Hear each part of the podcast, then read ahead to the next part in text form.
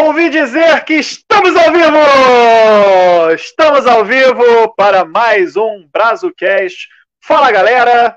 Mais um BrazoCast na área, BrazoCast gravação ao vivo no nosso Facebook, facebook.com.br BrazoCast. Estamos aqui para a gravação do BrazoCast número 52, para você que nos escuta em formato de podcast. Bom dia, boa tarde, boa noite. Eu sou o Thiago do Amaral, seu apresentador de toda semana, com o cabelo um pouquinho despenteado para quem está vendo ao vivo, né? Mas tudo bem. Estamos ao vivo para falar dele! O mercado de transferências que se encerra, se, está se encerrando nesse momento. Nós não somos Fabrizio Romanos, mas gostaríamos de ser, porque ele também tem muito dinheiro. Ao meu lado aqui, tem muita gente hoje aqui, gente. Muita gente. A gente vai colocar aos pouquinhos, estilo eh, jornal que tem né, trocas e tudo mais, a gente vai colocar aos pouquinhos, mas para começar, claro, sempre ele, que está sempre do meu lado e que vai entrar do meu lado agora, bem aqui, ó. Não, aqui. Ah, Emanuel Vargas. Chegamos. Boa noite. Boa noite, meu querido. E aí, tudo certo? Ah, tô de folga hoje, eu tô, tô bem, cara. Também, devo, te, também, também devo, te, devo te dizer que, assim, eu, por um acaso, hoje é o dia já, final da janela de transferência, mas como eu tô de folga, eu me desliguei um pouco. Então, antes da live aqui, Sim. eu fiquei meio perdido. Mas eu me interei sobre o assunto. Tem coisa que estava certa que pode não estar tá tão certa, até o final da live pode mudar. Pode ter mas... gente que vai ficar revoltada aqui na live justamente por isso. A gente espera isso, porque é, da última tá vez. Tá pensando nisso aí. Da última vez foi ótimo mas eu já vou deixar aqui no nosso comentário fixado.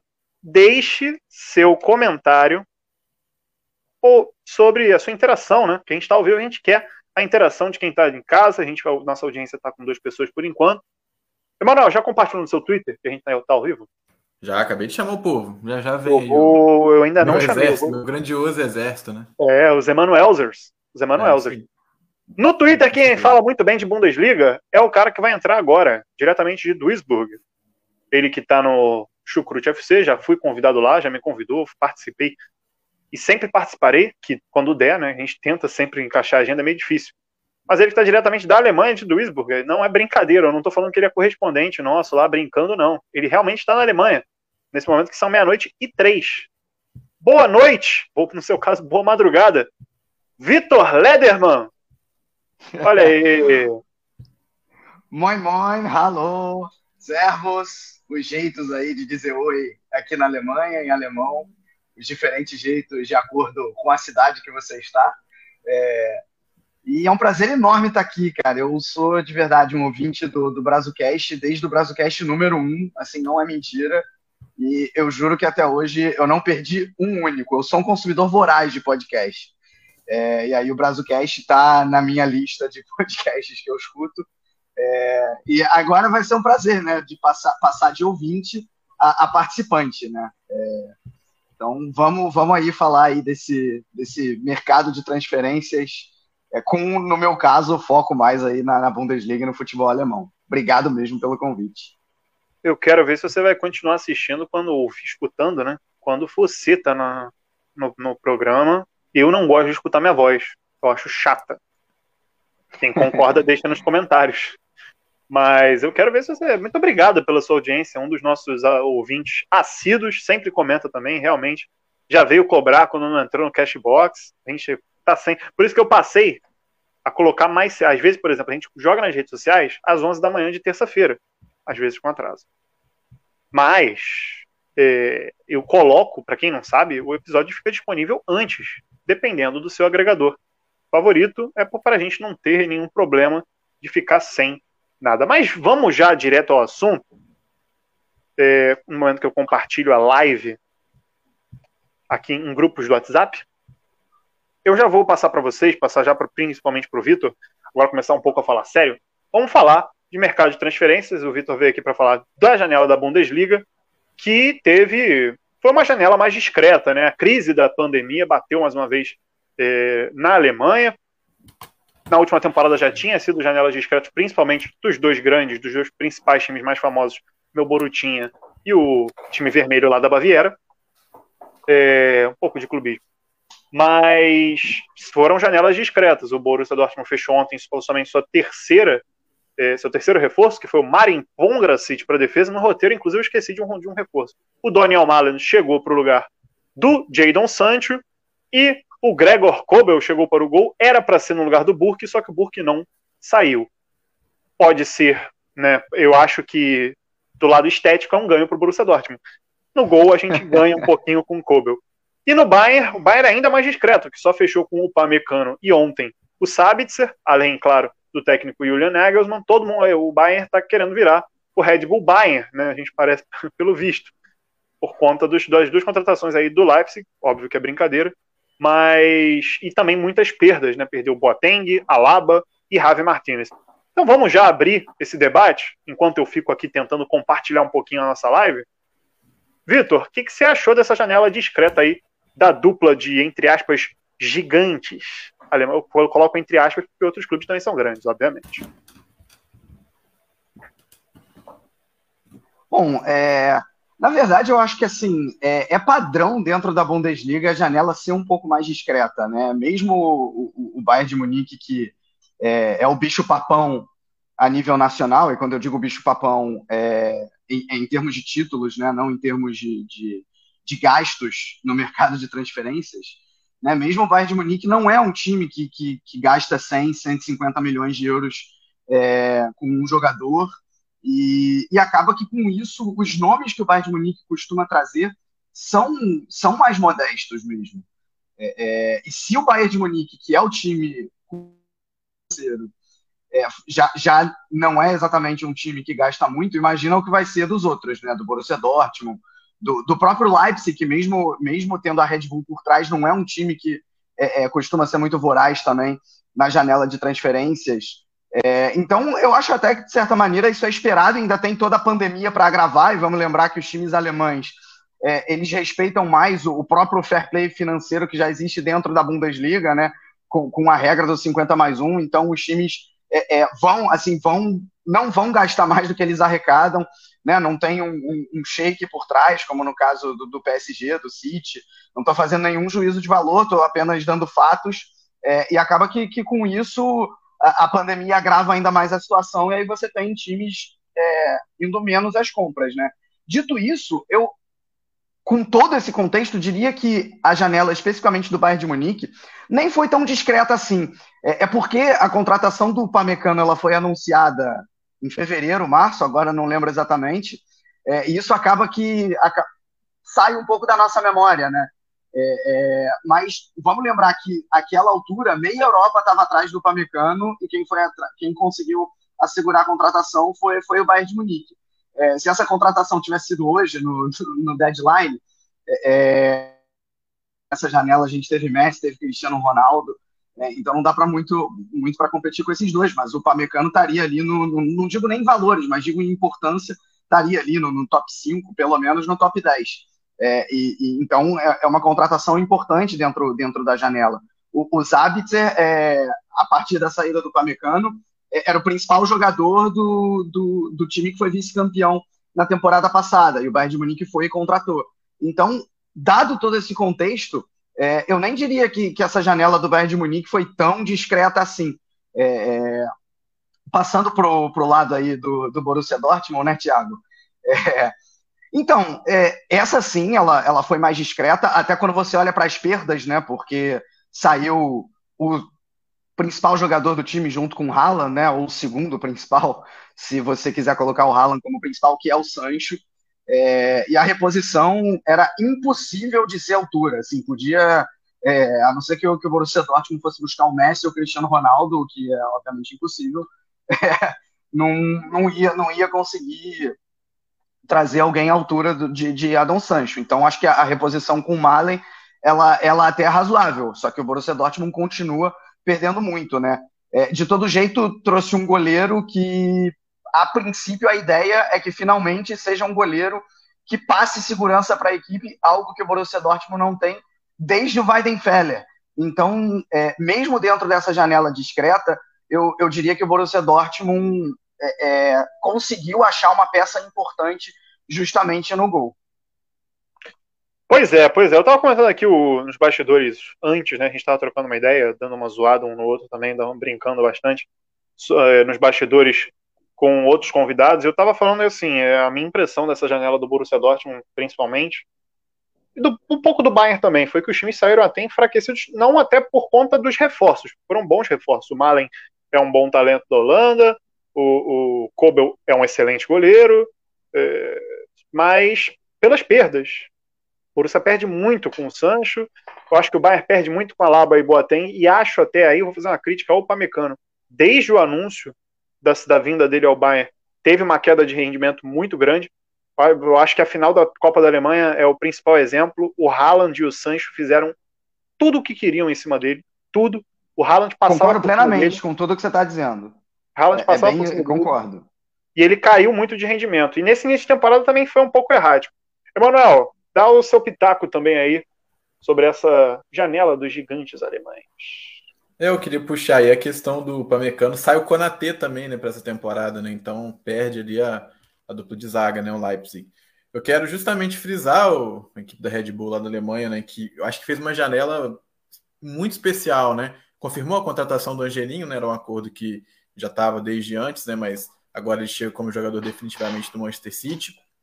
Fez uma contratação que, por conta da situação do Barcelona, é uma contratação que muitas vezes acho que a galera deu uma, uma diminuída de importância, diminuiu muito a importância dessa transferência que foi o Likes Moriba assinar com Leipzig. É um jogador, é uma promessa gigantesca do futebol espanhol, né, com selo ali de La Masia, selo de jogador formado no Barcelona. E é um jogador que, se a gente for para pensar o projeto que tem o Leipzig de desenvolvimento, vai pegar um talento bruto que, de certa forma, já foi lapidado pelo Barcelona, né, já jogou essa última temporada, vai ser um jogador que pode ser fundamental aí nesse, nesse reencontro aí do Leipzig, né, que perdeu essa peça, perdeu o Konatê, perdeu o Pamecano, perdeu o Sabitzer. Eu acho que o Moriba vem justamente aí para essa função. E também, claro, a chegada do centroavante, tem o André Silva ali, uma ótima contratação também lá do, do Leipzig. E eu também gosto de. Você destacou aí um time a gente, fora da, da dupla aí, que todo mundo sempre olha primeiro, mas eu olho também para o Wolfsburg. Boa janela do Wolfsburg também principalmente aí a última chegada foi do Luque Bacchio, excelente centroavante, que já tinha feito boas temporadas com o Fortuna do Seudorf e com o Hertha Berlim. Excelente contratação do Wolfsburg, Wolfsburg que eu acho que assim, ainda foi, deu sorte no sorteio, né? Foi um sorteio mesmo, porque não, não é um, óbvio, não é um grupo fácil, mas o grupo dele na Champions League é um grupo bastante acessível, que dá para sonhar com uma vaga no mata-mata, e é um time forte, veio fortalecido. E lembrando, nas três primeiras rodadas, o único a ter vencido seus três primeiros jogos. Tô, eu não sei você, Vitor, mas eu tô gostando desse início de trabalho do professor Van Bommel, que é um treinador que eu gosto muito, inclusive, já vinha de bom trabalho no PSV lá em Eindhoven.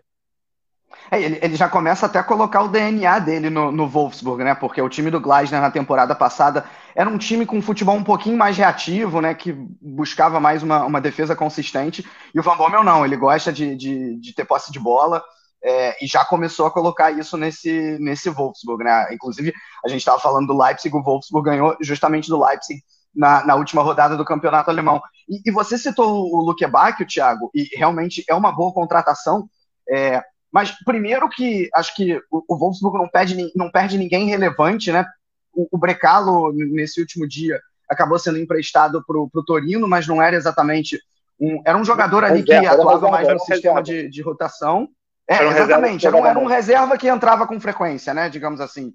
É, só, que, só que tem mais duas contratações para esse setor ofensivo do Wolfsburg que me agradam até mais do que a contratação do Luke Bacchio. Em primeiro lugar, o Nimesha, que para quem não conhece, é, ele foi um grande destaque no Campeonato Europeu Sub-21 pela seleção da Alemanha, é, vindo e, e veio, veio, do Salzburg, era destaque lá. Também acho que esse sim vai, vai, vai, impactar muito bem. E outro jogador que recentemente chegou a ser convocado também pela seleção, essa seleção principal, é, ultimamente não vinha sendo, não, não foi para Euro, mas agora pode até sonhar com uma volta para a seleção, porque vai jogar é, mais próximo ali do, do Hansi Flick, né, digamos assim, é o Walt Schmidt, vindo do Benfica, ele surgiu muito bem no Freiburg. É, então, o, o Wolfsburg, que muitas vezes tinha uma certa dependência do Weghorst, é, que, aliás, permanece, né? Ele chegou a ser especulado no Tottenham, mas a permanência dele também é muito importante, talvez tão importante quanto a contratação desses outros três reforços que a gente citou. Né? O setor ofensivo ele ganha muitas peças para diminuir essa dependência do Weghorst e até para adaptar o sistema de jogo ao sistema do Van Bommel que a gente acabou de falar também. E negativamente a gente tem o Hertha Berlim, né? Um time que vinha, tinha feito últimos, nas últimas duas temporadas boas janelas, perdendo muitos jogadores, e aí eu destaco, obviamente, o Matheus Cunha, que a gente vai falar um pouco mais na frente no Atlético de Madrid. É, é um time também que é um ponto. A gente falou dos pontos altos do, do Wolfsburg, mas tem um ponto baixo, né, eu diria, do, do nosso querido Hertha Berlim, que também começou meio patinando ali nessa temporada. Gosto também do Bayer Leverkusen, não sei você. É, o Bayer Leverkusen acabou perdendo o Leon Bailey, né? Foi pro, foi pro, foi pro Aston Villa, não é isso? Ou tô errado? Isso, foi pro isso. Aston Villa, né? É, mas trouxe, trouxe aí, não trouxe ninguém realmente relevante, né? Que você fale, opa, esse vai, esse vai chegar no time e, e tomar todas as rédeas. É, perdeu também os irmãos Bender, né? Os irmãos Bender acabaram por, por uma aposentadoria relativamente precoce. Um beijo, é, Mani. Seguravam. pois é, né? É verdade. É, mas enfim, então é, é, é, algo aí que, que o Leverkusen, de certa maneira, vai, vai precisar corrigir. Né? Alguém que pode ganhar com isso, com essa saída do Bailey, por exemplo, é o nosso querido. É mais ou menos a posição do Bailey, né? Ali naquele, naquele setor ofensivo. O Paulinho talvez seja um pouco mais versátil, né? O Bailey era um cara mais da ponta mesmo. O Paulinho pode atuar em, em, diferentes posições ou funções nesse setor ofensivo e talvez acabe, acabe ganhando mais chances. Já começou assim nesse campeonato alemão, ele já foi titular aí duas vezes, né? É, cara, e o, e o Hertha Berlim, é, eu acho que vale a gente contextualizar um pouco, porque é, é um time que recentemente ganhou o, o, o, investimento muito forte de um magnata, o Lars Windhorst. É, a ideia do time era já na temporada passada é, é, conseguir se classificar para a competição europeia e o que a gente viu foi um time brigando para não cair, em que tinham até bons nomes, mas que em nenhum momento esses bons nomes deram liga, né? O próprio Matheus Cunha, o, o Luque Bach, o, o Kedira chegou a ser contratado, o Sami Kedira, né? É, e, e, e, se aposentou ao final da última temporada. É, enfim, um, um Hertha que não se. Um, e já começou muito mal essa temporada, três derrotas é, é, o lanterna da competição, né? Se o Wolfsburg é o único time 100%, o Hertha é o único time com 100% de aproveitamento zero, é, e, e, ainda perde a sua principal peça ofensiva, que, que é o Matheus Cunha. É, então, realmente, aí, nesse início de temporada, completamente perdido e fazendo uma janela que dá para dizer que é fraca. Esse, Só pra... Thiago, esse, esse Hertha que agora tem Kevin Prince e Boateng, né? Foi parar lá, inclusive. Pois é, né? Era melhor que fosse o outro Boateng, né? É, que, que, inclusive tá sem clube ainda. A gente Não, acertou que... com o Lyon. Ah, acertou? Foi hoje? Acertou. Foi a notícia. É. Eu não Legal. sei se chegou a anunciar, né? Mas a última notícia que a gente teve era que realmente ele estava no Lyon, né? Mas... Boa, ah. boa janela do Lyon. Boa janela do Ótimo, Lyon. Não. Boa janela do Lyon. Só para a gente fechar e eu liberar o Vitor, eh, a gente falou das transferências do Borussia eu não citei os dois jovens que chegaram do PSG, o Abdoulaye Camara e o Sumaila Koulibaly, porque eles não estão ainda é, integrados ao elenco. Mas destacar também que essa foi a última janela de Mikael Zorc como diretor esportivo do Borussia Dortmund. O ídolo dará espaço para Sebastian Kell, outro ídolo, na próxima temporada. Minha camisa, inclusive, é do Zorc. Eu não vou mostrar porque vai dar trabalho. Mas, Vitor. Maior artilheiro da história do clube, né? maior jogador da história do clube. Um lindo. Um beijo para você também, Zork. Meu querido Vitor Lederman, espero que você tenha gostado de participar.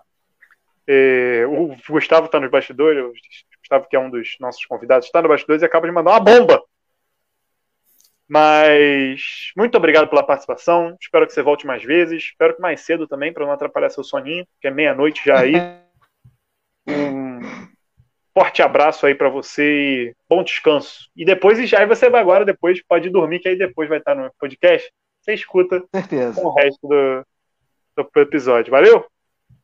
Valeu, com certeza que eu vou escutar. Muito obrigado mesmo pelo convite, foi um prazer enorme participar aqui do, do, do BrazoCast.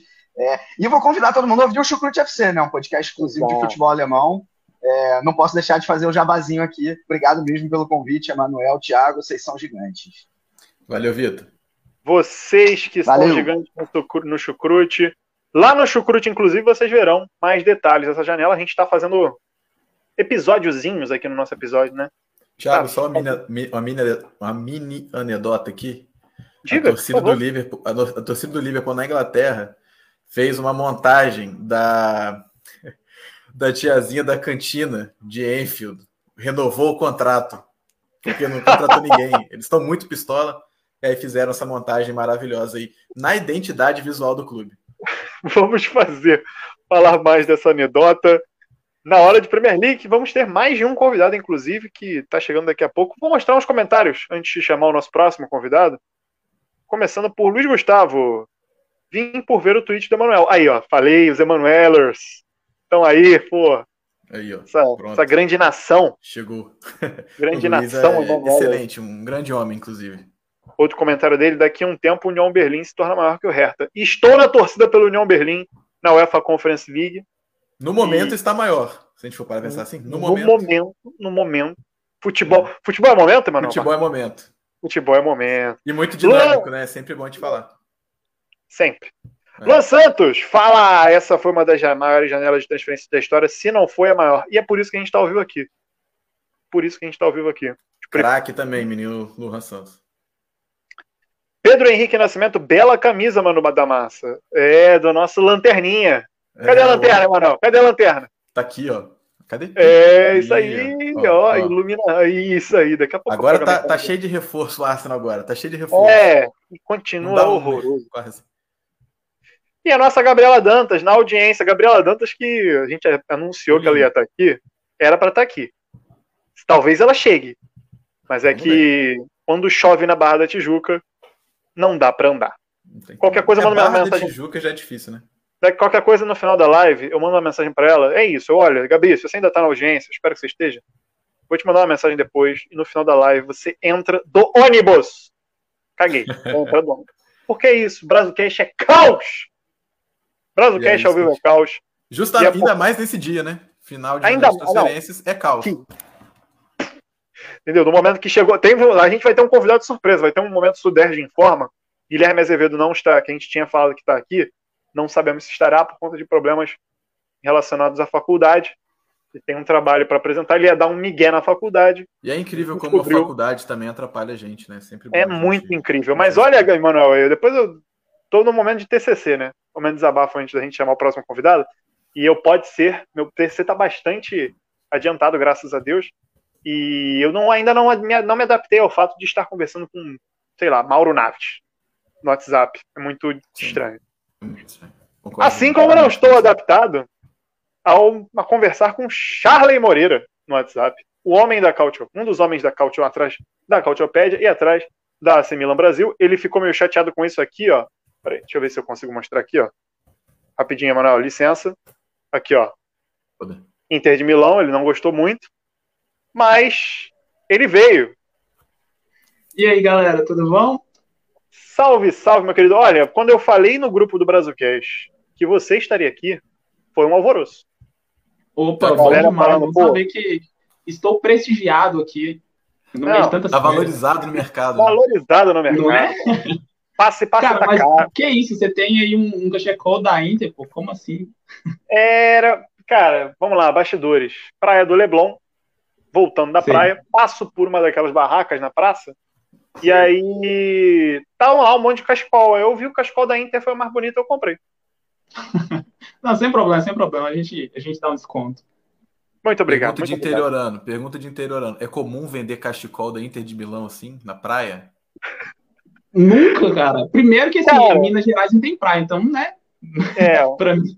no você fez uma pergunta errada para a pessoa errada, né, Emanuel?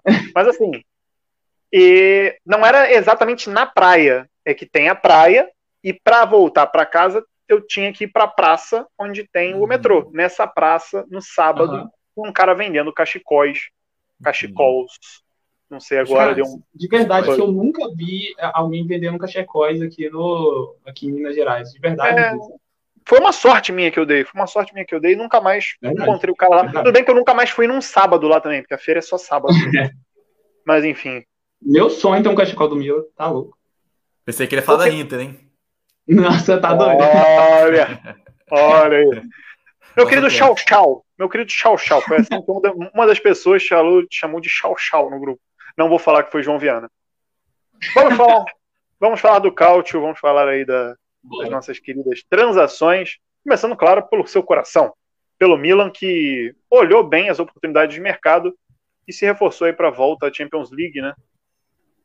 Sim, sim, sim. É, o time manteve a base da temporada passada, é, fez um excelente campeonato, né, terminou em segundo, conseguiu é, brigar pela, pela Liga dos Campeões depois de sete anos. É, só que na temporada passada o time apresentou é, vários problemas que precisariam ser sanados nessa janela de transferência. É, é, Maldini, Massara, a, a, a cúpula rossoneira assim, foi muito bem no mercado é, contratou algum, alguns jogadores para as reposições que perderam, né? Para os jogadores que perderam, como o Donnarumma, é, o Xeranoglu. É claro que algumas peças não estão à altura desses jogadores, sabe? Mas a avaliação é boa é, e acredito que dê para continuar em alta nessa temporada. Vamos ver como que vai ser o desempenho do time agora com, com a Champions League, né? Porque na temporada passada o time estava disputando apenas é, o time estava disputando a, a, a, a Série A e a Copa Itália assim mais no finalzinho da temporada e mesmo assim é, apresentou alto nível de, de, desgaste mas agora com as contratações de jogadores do, do, do porte de Giroud, de do Manhã que, que foi um dos melhores goleiros da, da Ligue 1 na temporada passada é, do Bakayoko que chegou nos últimos dias agora da janela de transferências. Então, assim, são jogadores que vão agregar bastante ao grupo e tem muito para elevar o, o, sarrafo do Milan, assim, na, nessa, nessa temporada que tem tudo para ser excelente. E assim, me corrija se eu estiver errado, mas talvez, além, claro, do Manhã, que vem para o lugar do Donnarumma, que era o goleiro titular, Sim. a permanência de nomes como Tomori, Brahim Dias, o, o Sandro Tonali é o maior reforço do, do, time nessa temporada também, né? Não, com certeza, com certeza, cara. É, o impacto do Tomori no Mila é, assim, foi algo surreal, sabe? Surreal mesmo, porque eu mesmo já até disse no Twitter que é, depois do Thiago Silva assim, foi um jogador que teve um impacto assim, absurdo na zaga do Mila. É, e ele tem saído muito bem ao lado do Kiaer, né? Eles, eles formam uma dupla de defesa muito boa. Inclusive, o Tomori colocou o capitão Romagnoli no banco, né? Então, assim, tem vários méritos, méritos, méritos nisso. É, além do fato do, do Manhã ser um ótimo goleiro e ser uma reposição à altura do Donnarumma, porque o Donnarumma ele ganhava cerca de 6 milhões de euros por temporada no Milan e estava exigindo uma, quase o dobro, sabe, para renovar. Só que a diretoria, com, com dinheiro embaixo, assim, né, não, não aceitou essa, essa imposição aí e permitiu que ele, que ele deixasse o clube. Infelizmente, mas assim, é, hoje é tido como um Judas, né, mas a reposição é tá à altura e, e o Manhã tem tudo para fazer uma grande carreira na Itália. Emanuel Vargas e o outro lado de Milão. Cara, me impressionou na Inter, né, que, enfim, a gente for falar da Inter, a gente vai falar principalmente das perdas, né, da, da Inter para essa temporada, principalmente Lukaku, né? Foi para o Chelsea, o próprio Hakimi também, né? Que deixou a equipe. Então são alguns jogadores assim que, que vão fazer bastante falta, né? Principalmente esses dois mesmo. Mas o que me impressiona, assim, um negócio que eu achei curioso, foi a volta do Zinho Van Housden. Não sei se a galera conhece, mas é um zagueiro muito jovem, é um zagueiro, um zagueiro belga que fez a base na Inter, depois, depois voltou para a Bélgica, voltou para o Standard Liège e agora a Inter de Milão foi buscar ele, pagou 16 milhões de euros para recontratar ele, né? Eu achei uma, uma transação meio curiosa, né? Porque ele já, quando garoto, ele era da Inter, né? E depois voltou para o país natal dele, aí agora de volta, volta para a Inter de Milão também. Agora, boas contratações, né? Fez a Inter, assim, olhando o, o que tinha, principalmente no mercado interno, né? Olhou o Joaquim Correia, trouxe ele da Lazio para o ataque. É, não dá para falar que é substituto do Lukaku, né? Porque essa responsabilidade não vai ser de uma pessoa só, eu imagino, vai ser compartilhada entre ele e o Dzeko também, né? Que deixou a Roma e acertou aí com a Inter. E outra contratação também, o, o próprio Charlie já falou também, o menino Hakan Saryanoglu aí, que viajou ali, uma viagem mais curta em Milão, né? E acertou agora aí pelos azuis e pretos. E Joaquim Correia e Salianoglu, que foram os dois principais destaques nas duas primeiras rodadas da Série A, principalmente o Correia, que chega causando impacto logo na estreia, porque faz os dois gols da virada sobre o, o Verona. Uma contratação e... boa para a seleção argentina também, né, Thiago? Porque são jogadores ali na frente que vão pegar mau entrosamento. E se o Correia e o, e o Lautaro Martinez né, tiverem um entrosamento parecido com o que o Lautaro tinha com o Lukaku, já vai dar muito certo para a Inter, né? Se a gente for para pensar assim, nos últimos anos do futebol europeu, foi uma das poucas grandes duplas de ataque né, que a gente teve nos últimos anos. Pois é, e aí eu agora eu vou puxar o comentário aqui do nosso querido Leandro Tavares para a gente puxar para o próximo tópico, que é que eu tô, já estou passando aqui, começando aí rápido, porque a Itália tem mais times e o tempo está ficando, a gente já está chegando em metade da metade, meia hora de live. É, Leandro Tavares, Juve vai penar nesta temporada para vocês? Vai. Charley? Cara, é... não, não. Mas vamos lá, vamos lá. É, eu acredito que, que a, a, Juve ela errou na temporada passada ao colocar o Pirlo no comando. É, assim, é um treinador promissor, mas assim que não era o treinador exato para aquela, aquela situação, né? E acabou é, se e agora, oi? E acabou se queimando um pouco, né? Exatamente, exatamente. É, e agora volta o Alegre, sabe? O, o, Alegre, que é quase que um pai lá na Juventus, lá, é, ele ganhou tanto de, de, de escudete. É, e assim, a, a perspectiva, falando é, de, é, de, com pessoas assim que acompanham o futebol italiano, é de que a Juventus vem muito forte nessa temporada. Embora tenha perdido o Cristiano Ronaldo, né, que, que, que foi o principal jogador da, das, últimas, das, das últimas temporadas da Juventus, na temporada passada foi artilheiro e tal do, do campeonato italiano. É, eu acredito que a Juventus tem tudo para fazer uma excelente Série A nessa temporada. É claro que não vai, é, não é uma, uma, candidata a título da, da, Champions League como em temporadas anteriores, é, mas acredito que assim tem tudo para fazer um excelente, um excelente, um excelente campeonato. É, contratou alguns jogadores bem interessantes, o Locatelli que assim tem tudo para ser um, um, dos maiores reforços dessa janela de transferência no futebol italiano. É um jogador que destacou muito na Euro, é, perdeu um pouco de lugar ali depois que o, que o Verratti se recuperou de lesão e entrou no meio campo ali. É, mas é um jogador assim que, que assim, é, é, desde, desde pequeno já, já, já se manifestou como é, torcedor da Juventus, né, embora tenha crescido no setor juvenil do Milan. É, mas assim, a, a, Inter fez umas contrações muito interessantes e acredito que, que tem tudo para vingar nessa temporada, né? Para mim, é, sendo, sendo bem sincero com vocês mesmo, acredito que, que a Juventus é a postulante ao título nessa temporada, porque a Inter perdeu seus, suas principais peças. É, trouxe um técnico que, assim, é, mantém o, o esquema do, do, do, do, Conte, né? Mantém a base do, do, do 3-5-2, mas perdeu jogadores do, do quilate de, do Lukaku, sabe? Do Lukaku, de, do Hakimi, perdeu o Antônio Conte, que era é, o projeto estava em torno dele ali. Então, acredito que, que a Juventus, com o retorno do Alegre, que, que já tem uns caminhos, o caminho ali para conquistar títulos, que sabe é, extrair o melhor de jogadores, como, por exemplo, o Betancourt, que foi muito mal nas temporadas passadas, é, ele vai muito bem com ele vai muito bem com o Alegre. Então, assim, acredito que tem tudo para a Juventus encaçapar pelo menos algum um ou dois títulos nessa temporada, né? Ô, Thiago, rapidinho, só explicando por que eu falei que é penar, e eu concordo completamente com o Charlie, é que eu acho que vai penar, mas eu acho que é a favorita ao título, mesmo assim, muito por conta do Alegre. Já tá penando um pouquinho, né? É, eu acho que é um técnico que, se a gente tinha a Inter ali, né, que o projeto era em torno do Conte, como bem falou o Charlie, eu acho que na Juventus agora é basicamente isso também, né? Então, acho que o Alegre tem essa força, tem experiência, e, enfim, os resultados que ele já conseguiu com a Juventus e que ele pode conseguir essa temporada também, eu acho que é, podem com certeza acontecer e por exemplo, mais escudete para a Juve. Exatamente. E, Thiago, é, você disse que, que, que a Juventus perdeu, é, é, foi, foi empatou na primeira rodada e perdeu para o Empoli, né? Foi a primeira derrota para o é, diante do Empoli na história. É, mas, assim, a gente não pode... Isso, em Turim. É, pela Série A também.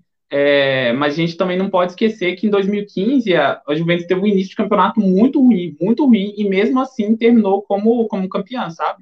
É, então, assim, a gente não pode subestimar a, a capacidade do Alegre de, de, tirar o máximo do time, do time da equipe, de jogadores que antes estavam escantaneados. Por exemplo, o Dybala. O Dybala foi muito mal na, nas últimas duas temporadas da Juventus, sabe? É, e agora, com, com, com o retorno do Alegre, dito que ele vai dar um upgrade, vai, vai levar o potencial. Eu ia citar isso. Fechar a Juventus com isso. Alegre recuperará de bala. E eu acho que vai ser uma dupla que vai ter muito a dar certo falar do Chiesa. Tô muito curioso para ver se. Sim, e também tem o Moisiquim, né? Que, que retornou agora. Voltando, voltando. Pois é, isso. então, assim, mais um jogador para ser lapidado aí nas mãos do, do Alegre.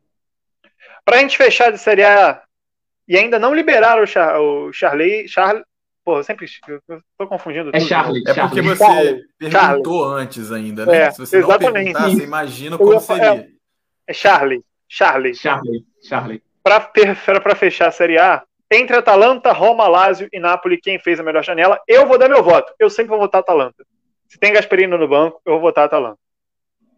Você, é, Charles? Eu, eu, eu, eu, eu, eu acompanho o relator, eu vou na Atalanta, mas também eu gostaria de destacar também o mercado da Roma, sabe? É, contratou jogadores muito interessantes. O Abraham, que, que foi muito bem nas duas primeiras rodadas da, da Série A, é, contra a Fiorentina, meteu um golaço contra, contra a Salernitana agora no fim de semana. Então, assim, é, é, bom a gente ficar bem de olho nesse time da Roma, tá muito interessante. O, o José Mourinho está desacreditado, mas assim, a gente não pode é, subestimar o potencial do, do Mourinho, né? Porque é, de uma hora para outra ele tira um coelho da cartola surpreende geral. E, e assim, Thiago, é, é a gente está falando muito aqui de mercado, a gente também é, tem que dar um foco também na questão é, dos treinadores, sabe? aconteceram muitas trocas de treinadores da temporada pra, passada para atual. Então, assim, o Sarri foi para a gente falou da Bundesliga, a Bundesliga teve dança das cadeiras entre os próprios clubes. Pois é, pois é, pois é. Mas assim, na Itália, o, o Sarri foi para Lazio, o José Mourinho, que já estava acertado desde o fim da temporada passada, é, na, tá na Roma, é, a Inter com, com Simone Zaghi, é, o Napoli com Spalletti. Sim, o Napoli com o Spalletti, a gente também é, perdeu um, um, grande prodígio, né? Um grande o Deserve. que foi o Deserve, que ele deixou o Solo e foi pro Shakhtar Donetsk. Então, assim, são é, é, essa dança das, das cadeiras assim no, no, entre os técnicos da Itália assim é algo que, que a gente deve falar e ficar bem de olho nessa temporada, né? Para ver como que os times vão se comportar é, agora sobre sobre nova direção.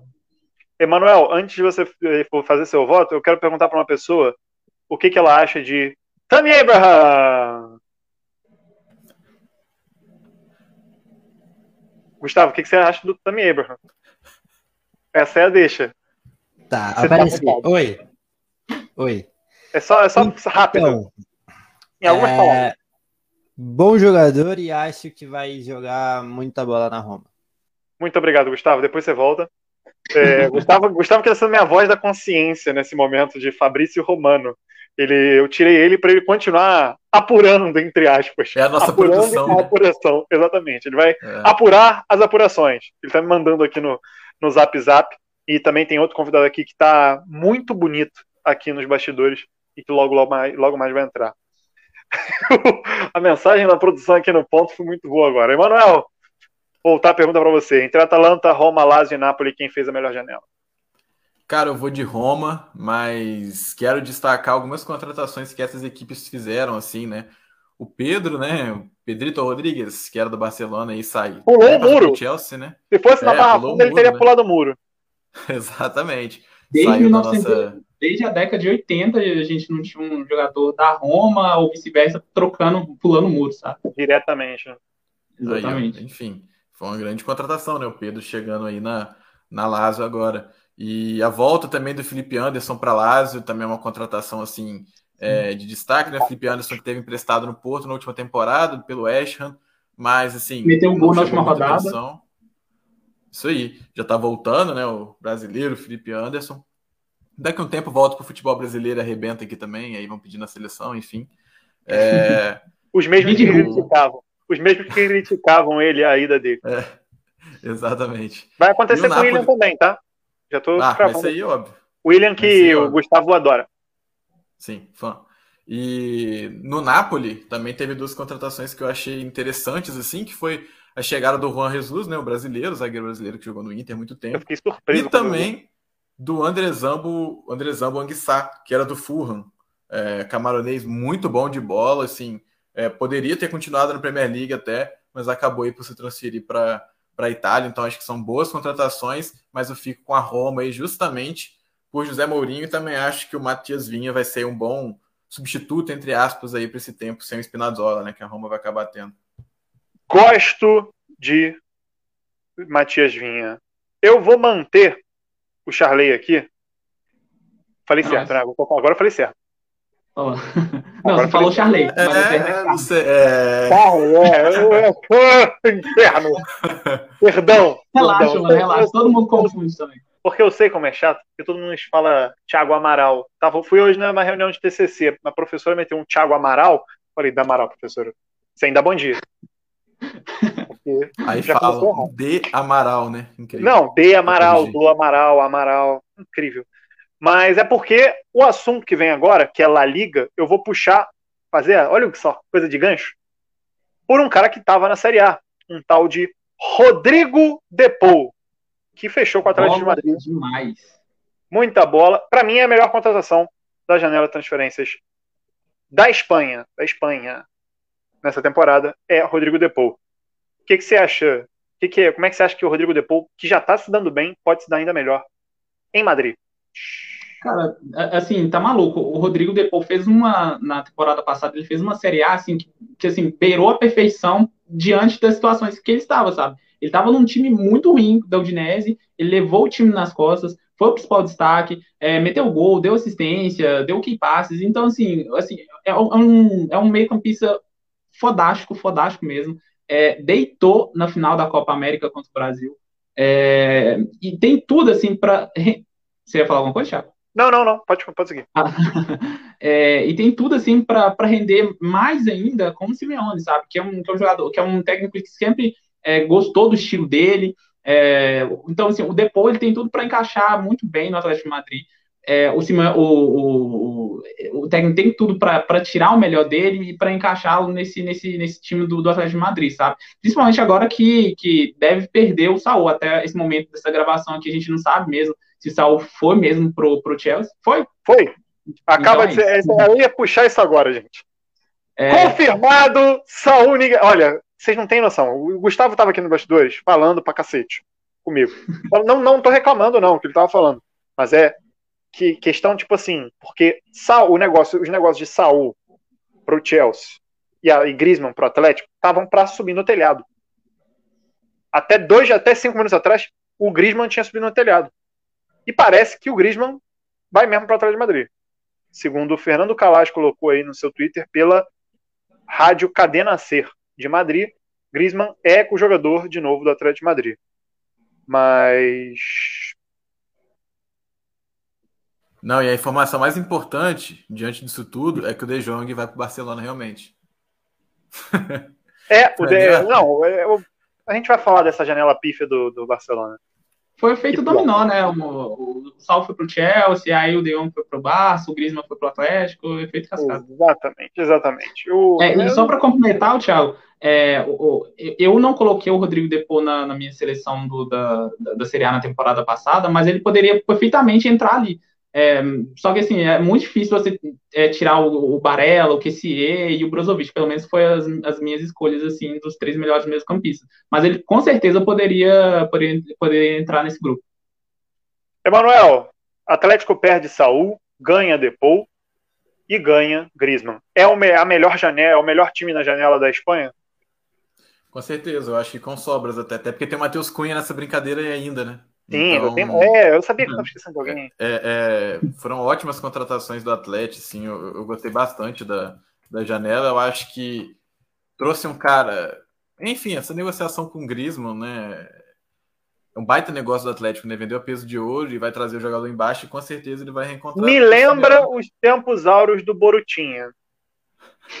exato, exato, exato. E, e, o Griezmann com o Simeone aí de novo, é a figura do treinador entrando de novo aqui nessa conversa. Né? A gente falou do Alegre ali atrás, a gente falou do Conte. É, como bem falou o Charlie, se o Simeone vai tirar o Depou, o que a gente espera que o Depou pode chegar, ele já fez isso com o Griezmann lá atrás e vai fazer de novo também. Então, eu acho que é a melhor janela de contratações, sim. E até porque o Atlético vai, o Atlético vai conseguir dar um descanso para o Soares também, que eu acho que é importante. Então, o Matheus Cunha, eu acho que entra muito nessa função também. Olhando a, a, o Luiz Gustavo pergunta aqui: De Jong e Sevilha? Ele mesmo. É, o Barcelona agora vai ter dois De Jong, né? É, eu ia comentar isso agora.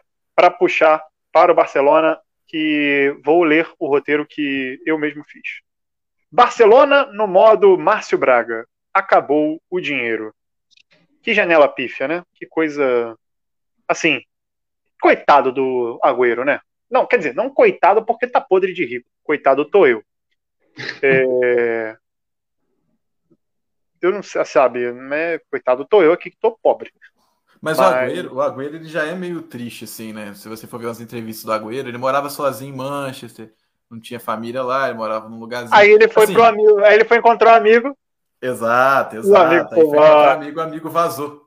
E aí eu vou destacar um negócio que a gente pouco tem destacado até, sendo bem honesto.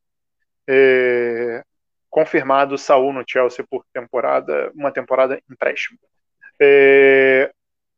O Messi não seguiu no Barcelona porque o Barcelona continua acreditando na Superliga. Isso é bem, tá bem, o Barcelona deixou isso bem claro. A partir do momento que eles não assinam um acordo com a CVC por, por não concordar com os 50 anos a se manter na liga, em La Liga, eles a, a aspiração do Barcelona é clara, é que ainda crê na Superliga. Algo que está falido, que só três times estão ali, é, que é um deles a Juventus, inclusive. É, o Pedro Marum me manda mensagem essa hora fazendo piada e eu começo a rir. Mas o Barcelona perdeu o maior jogador da sua história porque acreditou no projeto falido da Superliga. Daqui a 20 anos, a história vai lembrar disso. E aí, depois no final da temporada, quando estiver brigando, às vezes, para se bobear, não tá nem indo para Champions League, porque a Real Sociedade está mais preparada, porque pode acontecer. Hoje, os elencos, eu diria, sim, não é o time do Barcelona, é um lixo, mas, né? E ainda vende da forma que está vendendo o nosso querido Antoine Griezmann. Por quê? Por que está vendendo assim? Porque precisa abrir espaço. É tudo fruto dessa crise aí. Piada, Barcelona, piada. Ô, ô, Thiago, só, um, só, um, só uma denota aqui. É, o Emanuel falou sobre, sobre essa questão né, do, do Agüero se mudar para o Barcelona para poder jogar ao lado do amigo do, do Messi. É, a gente é, teve um, um, caso semelhante recentemente, agora, que, é, teve o mesmo desfecho do, do, do, do Messi, sabe? O, o Caio, o Caio o Caio, aquele do Santos, o Caio, Caio Jorge, Caio, Santos? Caio Jorge. Caio Jorge, Caio Jorge. Ele foi para a Juve, é, disse que realizaria um sonho jogando ao lado do, do, Cristiano Ronaldo, e aí, dias depois de ser anunciado oficialmente, né, o Caio, o Caio Jorge, o Cristiano Ronaldo mete o pé para Manchester.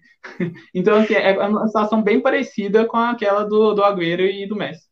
É, o nosso Robonaldo, ele gosta disso aí, porque com o Vinícius Júnior foi a mesma é, coisa, não sei se vocês lembram, né? Tipo, não, ele vai jogar com o Cristiano, pô, tô ansioso para jogar com o ídolo, Tananã, ele falou, vazei, me substitui aí, né? Porque era para ser o Razar, mas é. ele falou, vai, me substitui aí, garoto. Pois é.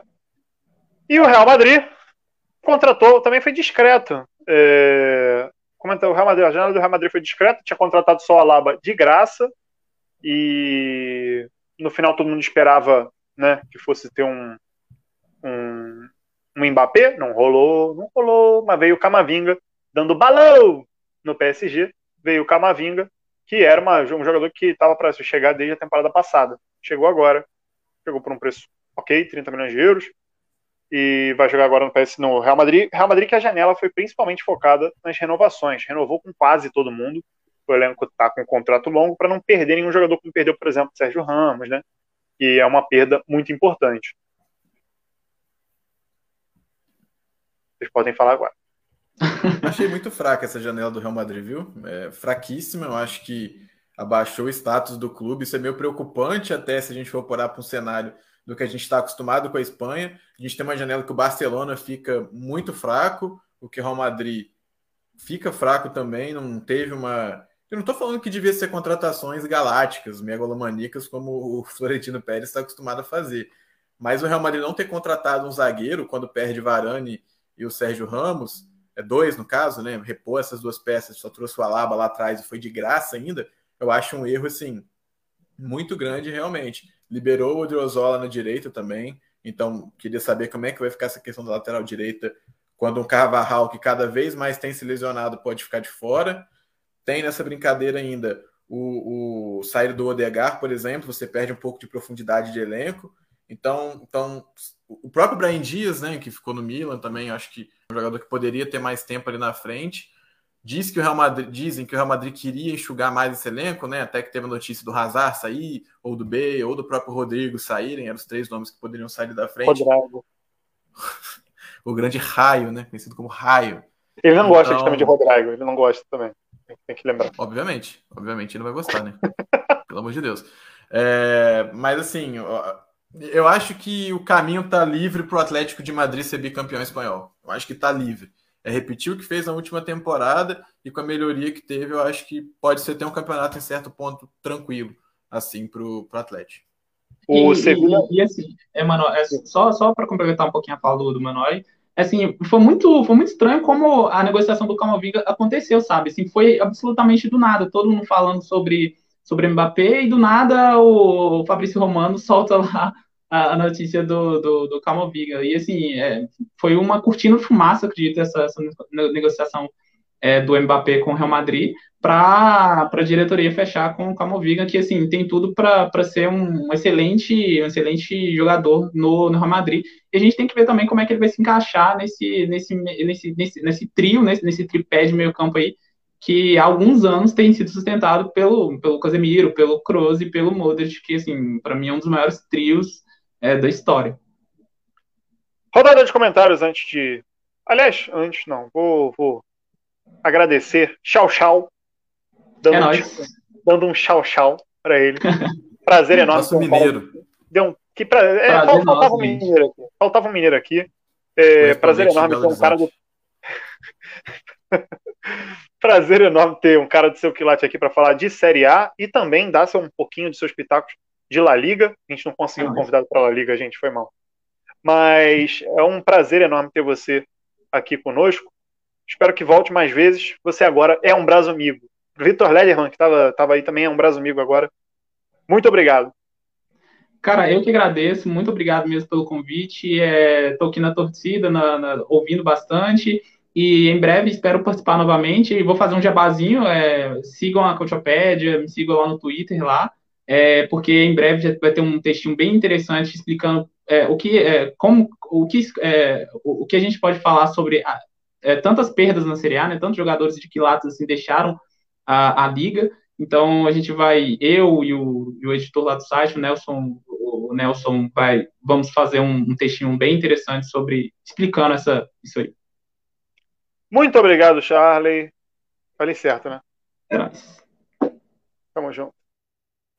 Até que enfim você falou certo, né? No momento, Thiago, que Gianluca Di Marzio disse que o contrato do Griezmann foi inscrito às 23h59 do horário local. Deu, deu uma travada? Deu uma bela uma travada, inclusive. Deu uma bela uma travada, peço perdão. É, eu continuei falando, porque, Você falou enfim. Não, eu falei que o Di Marzio, famoso, famoso jornalista italiano. Famoso, perdeu espaço, hein? Perdeu espaço. Perdeu espaço. Perdeu, perdeu o hype espaço. dele aí. Não soube se adaptar às novas tecnologias é. e ficar no hype igual o nosso querido Here We Go, né? Não criou o bordão, go. né? Inclusive, a gente usou o Here We Go para. É, exato. Enfim, mas ele falou que o contrato do Griezmann foi inscrito no sistema às 23h59, horário Excelente. local da Espanha. Sensacional. Excelente. João Pedro Belize criticando o Barcelona. Os caras doaram o Griezmann para um rival direto, inexplicável. Eu gostei, afinal o Griezmann não era aproveitado. E lá no Atlético, ele está em casa e rodeado de grandes jogadores. Luiz Gustavo, em tempo, achei curioso o fechamento da janela do Spezia. Começou ruim das pernas da Série A, fechou com 50 reforços só hoje. O Spezia de Thiago Mota. Luan Santos, acho que a disputa da Série A vai ficar entre Juventus e Inter de Milão. Espero que. Não, espero que a Atalanta copie. uh... Se acontecer a Superliga, o Barcelona cai para a segunda divisão. Não vai acontecer. Estão acabando com o Barcelona. Já era. Fala Madrid, gostei da contratação do Camavinga e na temporada que vem o menino Mbappé vem, tá de boa. E vem de graça. É, o, negócio aí eu acho é aquilo, né, que o Real Madrid pode sangrar nessa temporada aí, fazer um campeonato, enfim, É, ficar ali no fala terceiro, quarto colocação. né? Dom Carlos não vai deixar, não, meu querido. Eu Dom acho que Carlos fica em segundo, tá? Eu acho que vai ficar na É. segunda colocação mesmo. deixar. Mas não vai, acho que não vai brigar por título. Mas aí depois vem Camavinga, Mbappé, Fede Valverde. Nossa, o futuro já tá garantido. Sevilha, olho no Sevilha. Boa. Na Espanha, eu tô mais empolgado com o Atlético de Madrid e Sevilha do que com a dupla El É Clube isso da aí. Alcão. Bem, foi o É que eu falei. E o Luan, preocupante mesmo esse setor defensivo do Real Madrid. Vamos Boa pra Premier League! O? Betis também fez boa janela. Boa Vou janela. agora. Vou dar o gancho. porque contratou quem? Beleirim do Arsenal. Depois de 10 olha anos voltou à Espanha. Sabe quem torce pro Arsenal? Sabe quem torce pro Arsenal. Sabe Quem torce pro nosso Arsenal? Quem? Pedro Henrique Maron! Pedro Henrique Maron ajeitando a barba. Bonito Pedro Henrique Maron, hein? Tá É, o mutado, torcedor amigo. do Arsenal ele tá fazendo muito isso, né? coçando a barba, coçando o cabelo ali em Postando cima, cabelo. tá Não, você vê que o, não, o telhado do nosso querido Pedro Henrique Maron tá, tá em falta. Tô até Não, ficando não, careca, culpa do Arteta. inclusive, de tanto Tá que eu até tô passando a mão no cabelo. Tá tudo bem aí? Ih, ih. É, eu tô. Eu assinei hoje os papéis do meu divórcio com, com o, o finado Arsenal Futebol Clube, então. É, tô aqui Hoje. de Valderrama hoje, ó. Hoje torce pro futebol colombiano. Foi isso aí. Camisa ali da, da Colômbia de 90, é isso aí. E agora Essa eu vou chamar. que nos une. Eu vou, eu vou chamar o cara que prometeu pra mim que ia entrar xingando. Ele prometeu pra mim que ia entrar xingando mais uma vez. Ele gosta disso. Pedro, não sei se. Maron, não sei se você viu a live da Champions League da final. Esse homem chegou aqui dando dedo do meio pro outro convidado. Clima Uhum. hostil, clima hostil. E que ficou hoje como meu produtor. E eu agradeço. Um lindo. Gustavo de Araújo. Salve, hoje, hoje eu tô na paz, só um pouquinho alterado pelo que aconteceu na última, no finalzinho de janela. Ah, 40 minutos. Documento do Saul entrou faltando dois minutos para fechar. Mas é isso aí. Falar um pouquinho sobre a janela e o Chelsea que, enfim, contrata mais alguém. E eu acho que tá um elenco mais ou menos, né? Tá um pouquinho Vou melhor come- que o do Arsenal. Vou come... é Coisa boba. Coisa boba. Besteira. Vou começar por você. Vou começar por você e depois eu termino pelo, pelo Arsenal, né? Aparou as arestas, né? Faltava o centroavante, trouxe o melhor do mundo. Um meia ali, sempre bom. Trouxe o Saul, que, pô, desgosto muito de Saul Niguez. Só faltou o Kundê, né? Para Kundê, para Kundê, para Kundê. E o. É, é, aparentemente também era mais uma contratação que estava praticamente tudo certo, né? E aí, quando o Sevilha viu que o Chelsea vendeu o Zumar, jogaram o valor lá para cima para pagar a multa. E aí, por isso que ele não, que ele não fechou, porque aparentemente estava tudo acertado por E aí 50 falou. Para milhões. Kundê. É. Para Kundê. E, mas é isso, como você falou, resolveu todos os problemas, acredito eu. Eu, o, o Manuel já deve ter percebido, eu sempre tô ali na- no Twitter reclamando, pedindo um volante, né? Um DM. Sempre. Não por conta do Jorginho, mas para ser uma opção, porque se o Jorginho sai, você tem que botar o Kanté ali e muda toda a estrutura. Né? E a gente sabe que o jogo é mais complexo que a gente imagina, então depende de encaixes e o encaixe desse Chelsea é muito perfeito. Então, o Saul não é esse cara. O Saul não é esse cara para fazer a do Jorginho. Ele vai fazer todas, até o goleiro, mas ele não vai fazer a do Jorginho. Então, para mim, é- foi essa questão. Mas ele é um, porra, um baita, baita meia. Acho ele mais jogador do que o Kovacic, no, no geral, como um todo, porque o produto final do Kovacic é muito ruim. É tão ruim quanto o do Kanté. E o do, e o do Saul é muito bom. Né? Precisa retomar, o Tuchel já retomou os jogadores muito inferiores ao Saul, então acredito que recuperar o Saul não vai ser um problema muito grande. É mais questão de se adaptar na liga. Mas novamente uma janela muito boa. Né? Se a gente pega o Chelsea da última janela para cá, Mendy, Werner, Tibel, Ziyech, Thiago Silva, Havertz, Lukaku e Saul. É um negócio assim, meio assustador para quem até ontem tinha William e Pedro. E, Então, e o zagueiro que ainda tá emprestado, não é? Ele... Qual é o nome dele? qual deles? Não lembro. é, tem muita gente emprestada do Chelsea. Tem o Bettinelli também, né? O famoso goleiro Bettinelli. É, mas aí é a mesma coisa que nada, né? É a que mais chamou atenção pra mim. Né? Alternativa, aqueles caras alternativos. Pra mim, a melhor contratação foi o Bettinelli, terceiro goleiro excelente. Então, e aí, como você falou, Lukaku, eu não sei se ele chega a ser o melhor do mundo, mas é um dos principais atacantes do mundo e contra o Arsenal do nosso amigo aí, ele já mostrou o que ele pode fazer. Né? Então, acho Sim. que, de fato, se o Saul não tivesse vindo, talvez eu estaria falando que o time melhorou, mas talvez o elenco continue igual. Porque a gente vê um Zuma saindo, um Tchalobá ficando, né, no meio campo, o pessoal estava chorando, desesperado, porque o Gilmore deixou o clube e havia uma lacuna muito grande, mas uma lacuna de um jogador que fez 15 jogos da temporada não é uma lacuna grande. É mais pela qualidade do, do Gilmore, pelo potencial que ele tem, do que pelo tempo de jogo. Mas agora com o Saúl dá para dizer que o elenco incorporou. Ah, você tem uma opção além do Kovacic no meio, você tem o Lukaku, que é um absurdo, e se você pega cada posição, o Chelsea é sacanagem o elenco. Né? A, zaga hoje tem. Pode falar, Tiago. Não, não, pode falar. Eu só uh, as... O elenco do Arsenal não é sacanagem também. o Arsenal deu balão no Tottenham hoje, gente. A gente vai chegar lá. O elenco do Arsenal é a maior sacanagem do Big Six, Não, mas vamos lá, pensando aqui rapidamente. Hoje a zaga do Chelsea tem Thiago Silva, Asp e Rudiger, o trio de ataque. Thiago Silva não precisa falar nada. Asp retomou um, um, ótimo nível como zagueiro e o Rudiger vive o melhor momento da vida dele. Ele nunca na vida jogou o que ele tá jogando, nem na Roma. É um absurdo que o Tuchel fez com ele. A gente pega no banco, o Christensen também vive o melhor momento da vida dele. E que quando ele entrou... final da Champions League. Quando ele entra no lugar de Thiago Silva, ele não deve em nada pro Thiago. Óbvio, o Thiago é um nível acima de 8 a cada 10 zagueiros do mundo. Mas vocês vão perder no ano que vem, hein? Tem que não, contratar. Com certeza, com certeza. É bom que já tem um amarrado ali o contratinho do Kundê para que ele venha na próxima, no próximo verão. Volta. então, a zaga é muito boa. E ainda teve o Tchalobak, caiu no colo do Tuchel depois do, do empréstimo para a Ligue 1 e que vocês viram que ele fez contra o Palace, que fez contra o Vila Real, é, é, um cara que encaixa perfeitamente no, nas ideias do Tuchel. Vai jogar pouco, acredito eu, se, se não tiver muito problema de lesão, vai jogar pouco, mas é um cara que dá para confiar, eu acredito.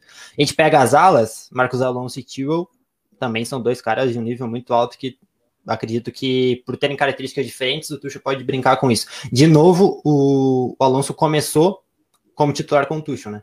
Quando o Tuchel chegou, o Alonso foi titular. Agora a temporada começa e o Alonso titular de novo.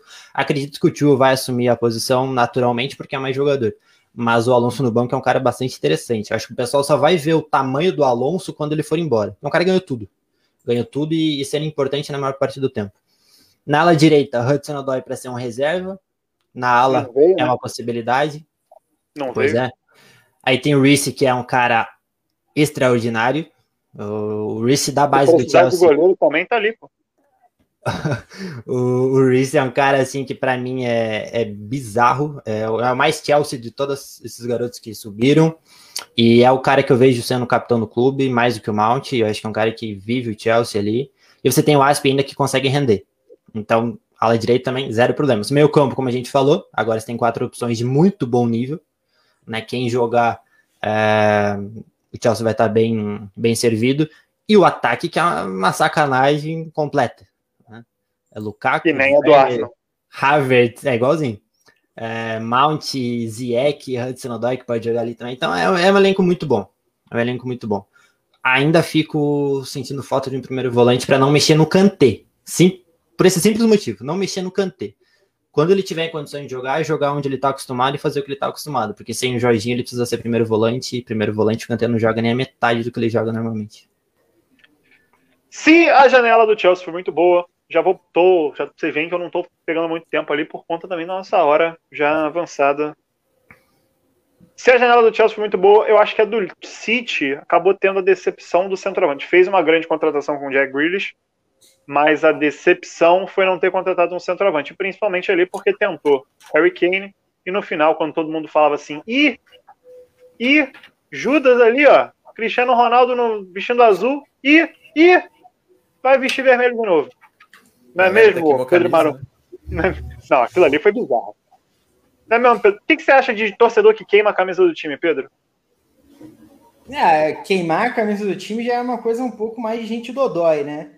É, não tenho muito o que dizer sobre gente que queima uma camisa do próprio time. Mas o rapaz queimou com uma habilidade que eu poucas vezes vi. Só sobrou a manga, bicho. Poucas vezes eu vi. Olha, parece que ele dividiu com, com corta-fogo ali na, na manga. Foi realmente não, muito foi impressionante. Bem demais. Ele foi bem demais. Mas o que, que você. a despeito, Isso. a É, eu ia- despeito do Manchester City ter ficado sem o centroavante, sem o Harry Kane, Harry Kane tentou forçar ali a queda de braço com o Daniel Levi e Mas como, como mesmo o Guard- como Guardiola disse, né? Ele é o mestre da janela de transferências. É, é encardido. Não, de qualquer maneira, cara, o, o elenco do City já era. Talvez fique perdido no fato de, de esperarem esse, esse desfecho aí até os últimos dias. Não vou dizer que foi até o final, porque de fato a gente já sabia que não ia acontecer hoje. Mas é, o, o City tem um elenco hoje melhor do que ele tinha quando encerrou a temporada com, com o Jack Grealish, né? Isso me parece que, é claro, perde o Agüero, mas o Agüero, o Agüero já faltou na última temporada em muitos momentos, no fim ali, enfim. Né, já, já me parecia um fim de ciclo muito evidente, muito claro. É, e é um elenco maravilhoso. É um elenco maravilhoso. Eu não, eu não tiro o City de absolutamente nenhuma disputa. Evidentemente, seria louco se eu fizesse isso. Acho que o Jack Grealish vai fazer coisas diferentes que ele já fez na carreira. Acho que, que o Guardiola vai encontrar com ele soluções que para as quais ele serve, mas ainda não, não foi explorado. Acho que vai ter bastante gente circulando ali a, a posição de, de, de último homem, né? De, de nove. Acho que o Grealish vai fazer essa função em algum momento. É, acho que vai ser explorado isso em algum momento. Então, não tenho dúvida que o Guardiola, com esse elenco na mão, ele vai, vai encontrar soluções um pouco mais é, é, diferentes, um pouco mais bem pensadas, como é do cunho dele, que às vezes ele Ou- é, é apaixonado demais pelas próprias ideias. Né? Ou ele vai meter num momento chave alguma coisa que ele nunca fez para tentar surpreender e vai dar errado. Pode Também, acontecer é muito apaixonado pelo que O. Grealish pode jogar de zagueiro também com o Guardiola, ninguém sabe. Uma final de Champions League. Mas eu concordo, eu não tiro uma vírgula. Eu acho que talvez aí, e se bobear na próxima janela da próxima temporada, vá atrás de um Haaland por um preço mais baixo para ser o nome do ataque por um bom tempo, né? A gente tem isso ainda também. Emanuel, seu coração vendo o Liverpool não gastar de novo, aí você vai contar. Conta de novo a anedota aí que você contou no início da nossa, da nossa live sobre as renovações do nosso pulzão. É, a tiazinha da cantina de Enfield renovou o contrato, né? Então, é mais um, mais um contrato renovado aí, da grande gestão da Fenway Sports Group. Cara, o Liverpool para essa temporada não tem como ser pior do que a temporada passada, em termos de expectativa para a temporada, e eu vou explicar agora o porquê essa é a minha opinião. O Liverpool para a temporada passada contratou o Tsimikas, que foi um jogador que ao longo da temporada não entrou na Premier League, basicamente. Jogou cinco minutos apenas. Nessa temporada, em dois jogos, ele já jogou mais do que a temporada passada inteira, praticamente, tirando aquelas competições, a Copa da Liga, as primeiras fases da Copa da Inglaterra. E é um jogador que se mostrou útil. Então, o Liverpool ganha uma opção pela, pela ala esquerda que não tinha na última temporada. É, na defesa, trouxe o Konatê. E aí foi muito mais uma contratação daquele momento para você ter uma reserva caso algo absurdo, como perder Van Dijk, Matip e Joe Gomes ao mesmo tempo aconteça de novo. Então, é uma boa contratação sobre, sobre, sobre esse ponto de vista. É, no meio-campo, perde o Hinaldo, e aí eu acho que é o grande problema dessa janela do Liverpool, que é não repor um jogador que consiga fazer todas as funções do meio-campo, atacar, defender, com vigor físico muito forte, apesar de não ser principal é, capacidade do Ronaldo assim ali durante os 90 minutos, mas o Ronaldo não perdia jogos do Liverpool, ele não se lesionava. Então, era um jogador que o Klopp sempre podia contar. E aí você tem o Keita que está voltando, você tem o Chamberlain que está voltando, mas aí é o contrário do Hinaldo. São jogadores que você não tem muita certeza se você pode contar, né? São muitas lesões, o histórico de lesões desses dois jogadores são muito grandes. E a grande surpresa do Liverpool para a temporada, o grande nome é o Harvey Elliott, 18 anos, um jogador que tem tudo para ser muito craque, fez uma ótima temporada com o Blackburn na última Championship, foi o segundo maior distribuidor de assistências atrás do Buendia Jogador de bola. Muito bom de bola. Contra o Chelsea já fez uma boa partida, inclusive. Acho que até isso, se Gustavo quiser falar também. Não, eu ia te interromper, inclusive, para reforçar isso. Que ele jogou bem contra o Chelsea. Uh, sobretudo no 11 contra 11. Melhor do que depois da expulsão do Reece. Fez um bom jogo. Ele é diferente, aquele cara que você vê que é diferente na hora que ele dá um passe simples, você vê que é diferente. E vale destacar, o, o Liverpool pagou muito pouco nele quando ele tinha 16 anos, saindo de um rebaixado Fulham, recém-rebaixado Fulham. Foi, uma, foi um, e um negócio que muita gente não dava nada na época, até porque ele não ganhou muita chance. É, o, o Harvey Elliott, até trazendo o que o Gustavo falou também, a dobradinha que ele fez com o Salah naquela partida foi muito interessante. Um companheiro que o Salah não, não tinha tendo ao longo das últimas temporadas, ele, era mais ele sozinho para ali, o Arnold chegava bastante. Então esses três por ali dão um trabalho muito grande. Eu vi muita gente criticando o Alonso, por exemplo, no último jogo, mas o Alonso segurou uma barra pesadíssima naquela partida. Era o tempo inteiro em cima dele. Então eu acho que isso mostra também o que, que o Liverpool pode aprontar diferente para essa temporada. E junto ali com essa questão do Hinaldo não ter tido um substituto é, parecido com ele, também a questão do centroavante eu acho que apertou muito. É, veio, Minamino né, tá no, voltou para o Liverpool do, de empréstimo do Southampton. É, o Chamberlain dizem né, informações que jogou basicamente a pré-temporada inteira como centroavante, para ser alternativa caso o Firmino acontecesse alguma coisa, aconteceu com o Firmino, né? Às vésperas de fechar a janela, vai ficar aí meses fora é, de combate. E o Diogo Jota, para mim, não é esse jogador que ainda tem essa, tem essa caixa para ser titular do Liverpool e ser esse homem gol. Então, acho que é um ponto é, complicado e, eu acho que faltou buscar um reforço em cima disso. Eu achei até que o Liverpool fosse se movimentar nesse último dia de janela, não por um grande jogador, eu acho que não, era, não tinha tempo viável para isso, mas talvez um jogador da Championship, um jogador propriamente da Premier League, mais ali um centroavante por conta disso. Mas, enfim, não vai ser. Um Oi, Manuel, como um que, como que você diz que o Jota não é jogador para ser titular se o nosso amigo aquele de, de profissão diz que não é mais jogador que o Havertz? Agora cita ah, nome. Teve isso? Cita Teve nome. isso. Uh, cita é nome. nome. Dá nome aos bois. Dá nome aos bois. Nosso querido aqui, Bruno Formiga. Mais uma vez. Com pérolas. Oh, teve isso, hein? Não, da, da, da série Casemiro melhor que Kanté, vem aí Diogo Jota muito mais jogador do que Havertz. Ele, e o, o, Gustavo é um cara que leva pro coração também, né? Eu é. lembro de... Levo. Levo. E só trazer um exemplo, o Havertz hoje resolveria um problema no Liverpool, se a gente for para pensar que ele, no lugar do Firmino, por exemplo, seria ser um substituto ideal, perfeito, até Pô, do Klopp. Então. O, tá o Havertz ele resolve o problema de tudo que é time, eu acho. Do Borussia ele resolve também. Não só do, do, do, do Liverpool. Ele é muito é, eu falei diferente. mais por é mais da, da característica, Sim. né, do Firmino, é, assim, parecido. É mais um cara que a gente vê que é muito diferente no, no passe que ele dá. Simples assim, não precisa fazer muito. Primeiro ali toque. Você, ali você já vê, ali você já vê que o cara é muito diferente.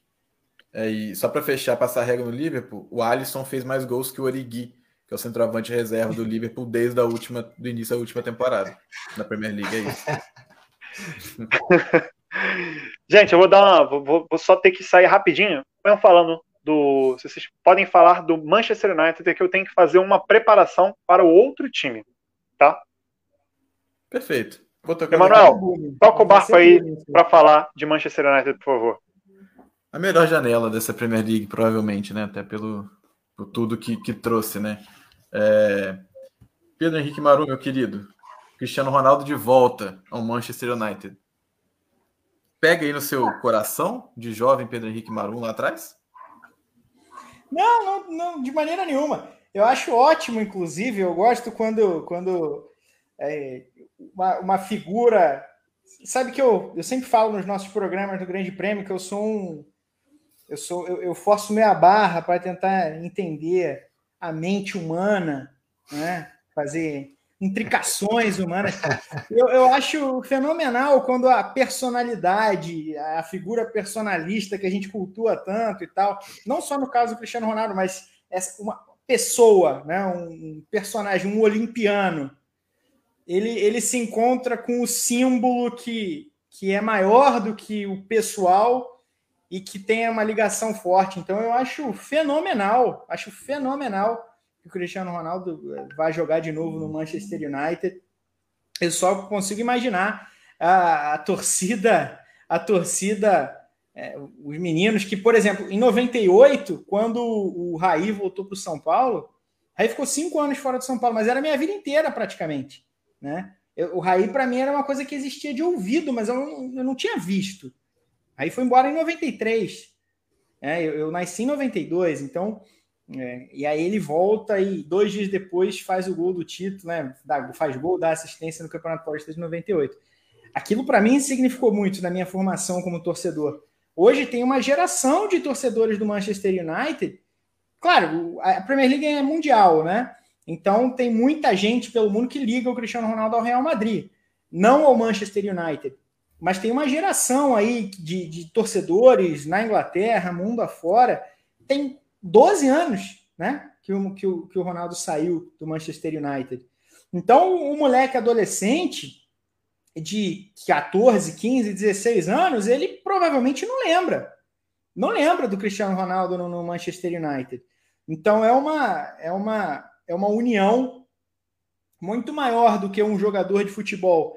Ela é, ela é de, de um símbolo com, com um escudo, com uma, com uma fundação, com uma fundação do tamanho do Manchester United. Então eu acho sensacional. Mal comparando, é Frederico voltando ao, ao Fluminense é. no ano é. passado. Você Mas... abaixa, né? Você tá, você tá... Pô, Tiago, que isso?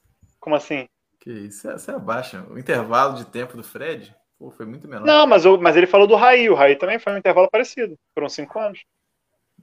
O Fred foi o quê? Três anos? O Fred foram quatro. O Fred foram quatro. Ah, achei que tinha sido menos. Desculpa, você está correto. É, eu não vou. É, o tricolor é carente de ídolos mesmo, tá certo.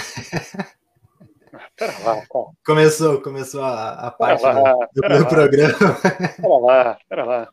Mas o, eu sinto falta dele né? Jadon, espero que cuidem bem de Jadon Sancho. Ó, oh, Jadon Sancho é jogador que sobe patamar também do United, tá?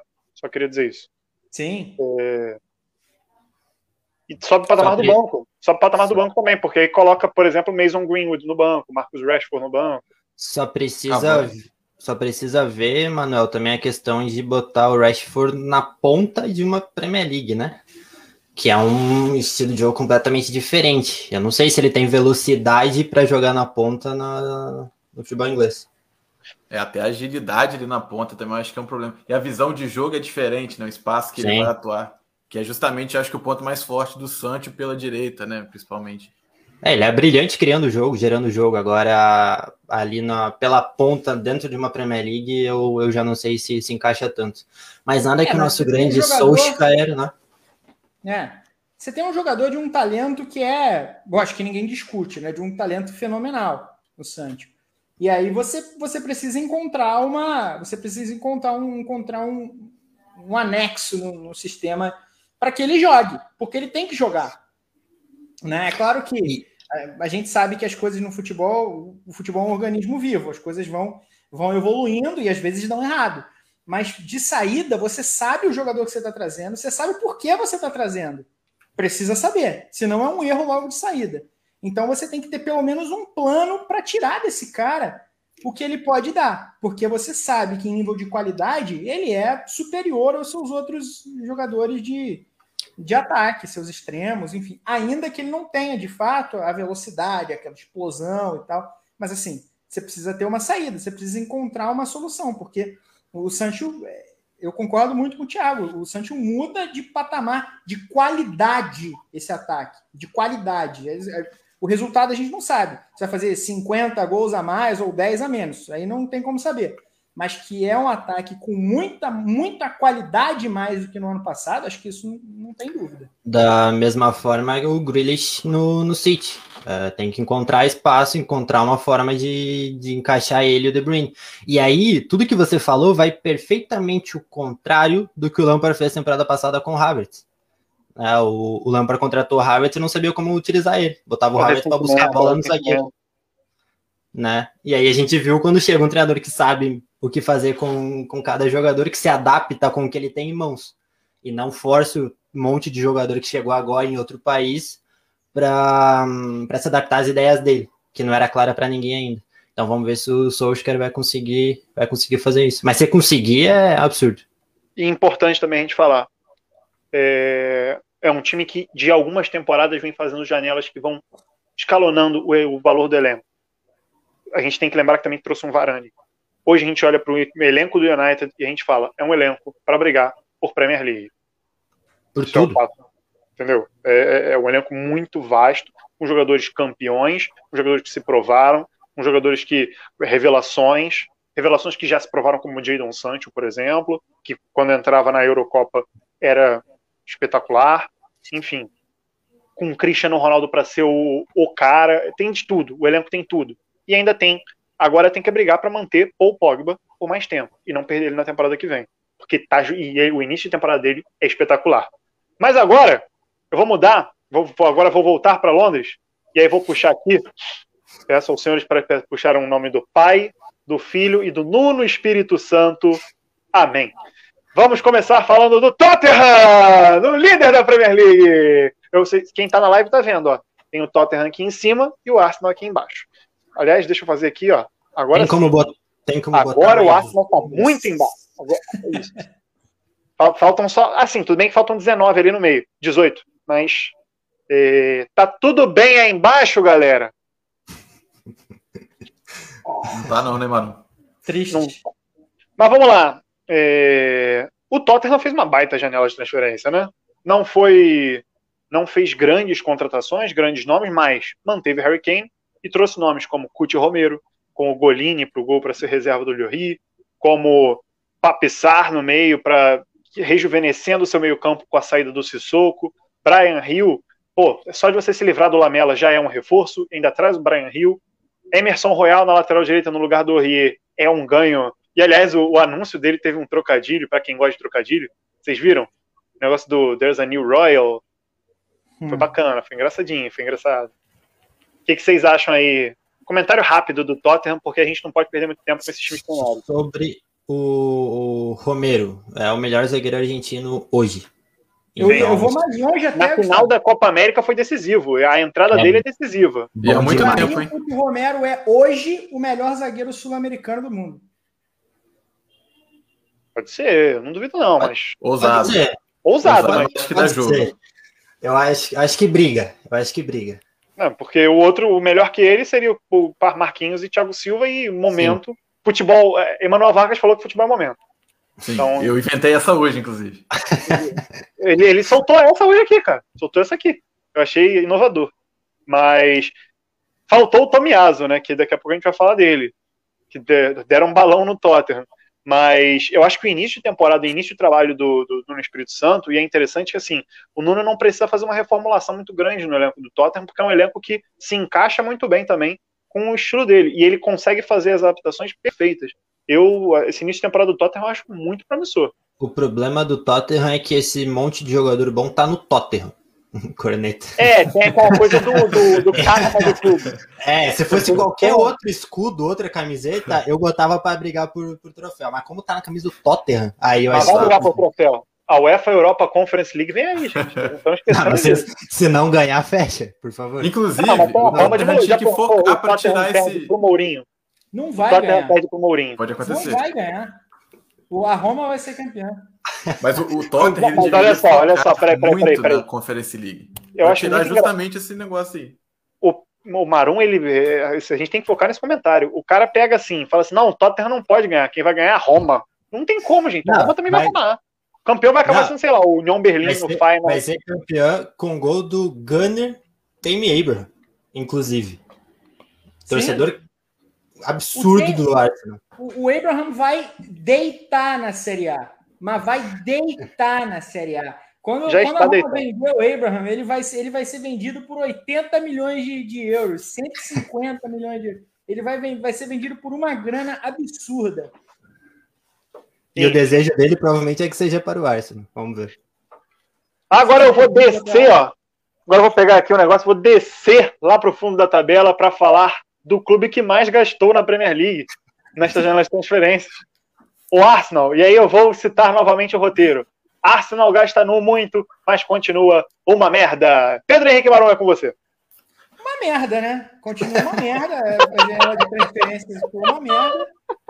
É, cara, é complicado, porque assim, eu tava lendo, eu terminei de, de ler essa semana, semana passada, sei lá, é, O Amor nos Tempos do Cólera, Gabriel Garcia Marques. Olha só. Não, peraí, peraí, para, para, para tudo. A gente vai começar. Ele vai citar Gabriel Garcia Marques agora é um evento, o Brazucast vai simplesmente passar de um patamar. Pode continuar. Não, ele relata em determinado momento da, da história que um dos personagens, um dos protagonistas do livro, Florentino Ariza, ele, ele por uma situação X, ele é, planta uma roseira num cemitério que foi criado por uma das crises de cólera lá na, na província onde eles vivem, que é na Colômbia, embora o livro, o livro não fale, ainda está aqui na Colômbia. E aí a roseira a roseira vai ganhando espaço no cemitério, ela vai crescendo e, e o cemitério fica tomado por aquela roseira e o nome do cemitério muda para o cemitério da roseira. E vocês sabem que em, em cemitério, né, onde, onde os corpos são de fato enterrados no chão, aquele, aquela terra se torna morta, né? As coisas não crescem ali. Mas é aquela coisa do, do canto do cimento nasce uma flor. Então, o Arsenal virou uma terra. O Arsenal hoje é uma terra morta, onde de vez em quando surge ali umas roseiras de, de jogadores que, que, que, dão certo, apesar do Arsenal. Porque, veja bem, se você pegar o elenco do Arsenal olhando de maneira honesta, honesta, o Arsenal tem bastante talento ali. Tem jogadores jovens que são muito bons. Smith Rowe é muito bom. O Saka é, é muito bom. O, o Tierney é muito bom. Uh, o Odegar é, é uma boa contratação, assim, mantê-lo no, no clube. Eu li esse fim de semana, depois da, da trozobada que o Arsenal tomou do, do Manchester City. Alguém, eu não lembro quem foi, algum é, jornalista ou uma dessas contas de torcida da Inglaterra falando sobre isso. O Arsenal tem os, os jogadores jovens certos e os líderes do elenco errados.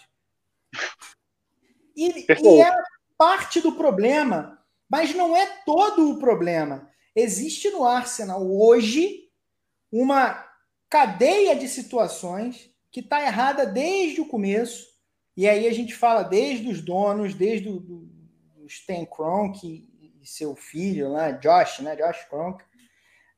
O Arsenal passa por uma situação não, vou, não sei se é parecida, mas tem algumas semelhanças com o que o Liverpool viveu no fim dos anos 2000, ali com o Fenway Sport Group. O Liverpool era, naquele momento, um clube à venda, né? acabou não sendo vendido, mas ele era um clube à venda.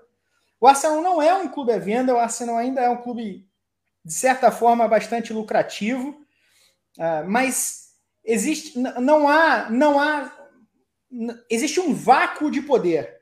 Existe um vácuo de poder porque os donos não não sabem o que fazer ou não têm interesse muito em, em como organizar aquele organismo grande, muito grande, muito poderoso e vivo. Não é só poderoso, que é o Arsenal tradicional. Não, é um time grande, é um time com muita torcida, é um time né, com uma grande megalópole da Europa. Então, evidentemente, há ali um organismo muito poderoso. E é difícil de você controlar um organismo muito poderoso se você não tem uma, uma sustentação, uma coluna vertebral bem organizada, bem alicerçada. O Arsenal não tem. O Arsenal dependeu muitos anos da, do, do, comando do Arsene Wenger. E aqui não é, porque tem gente que tenta jogar no, nas costas do Arsene Wenger o que acontece hoje no Arsenal.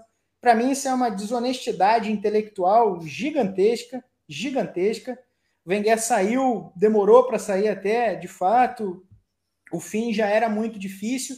Mas a grande questão dessa saída do Wenger ela é a criação desse vácuo de poder, porque o Arsenal não se preparou ou não quis se preparar para a vida sem esse cara que representava todo esse espaço grande, poderoso é, é que, que existe dentro do clube.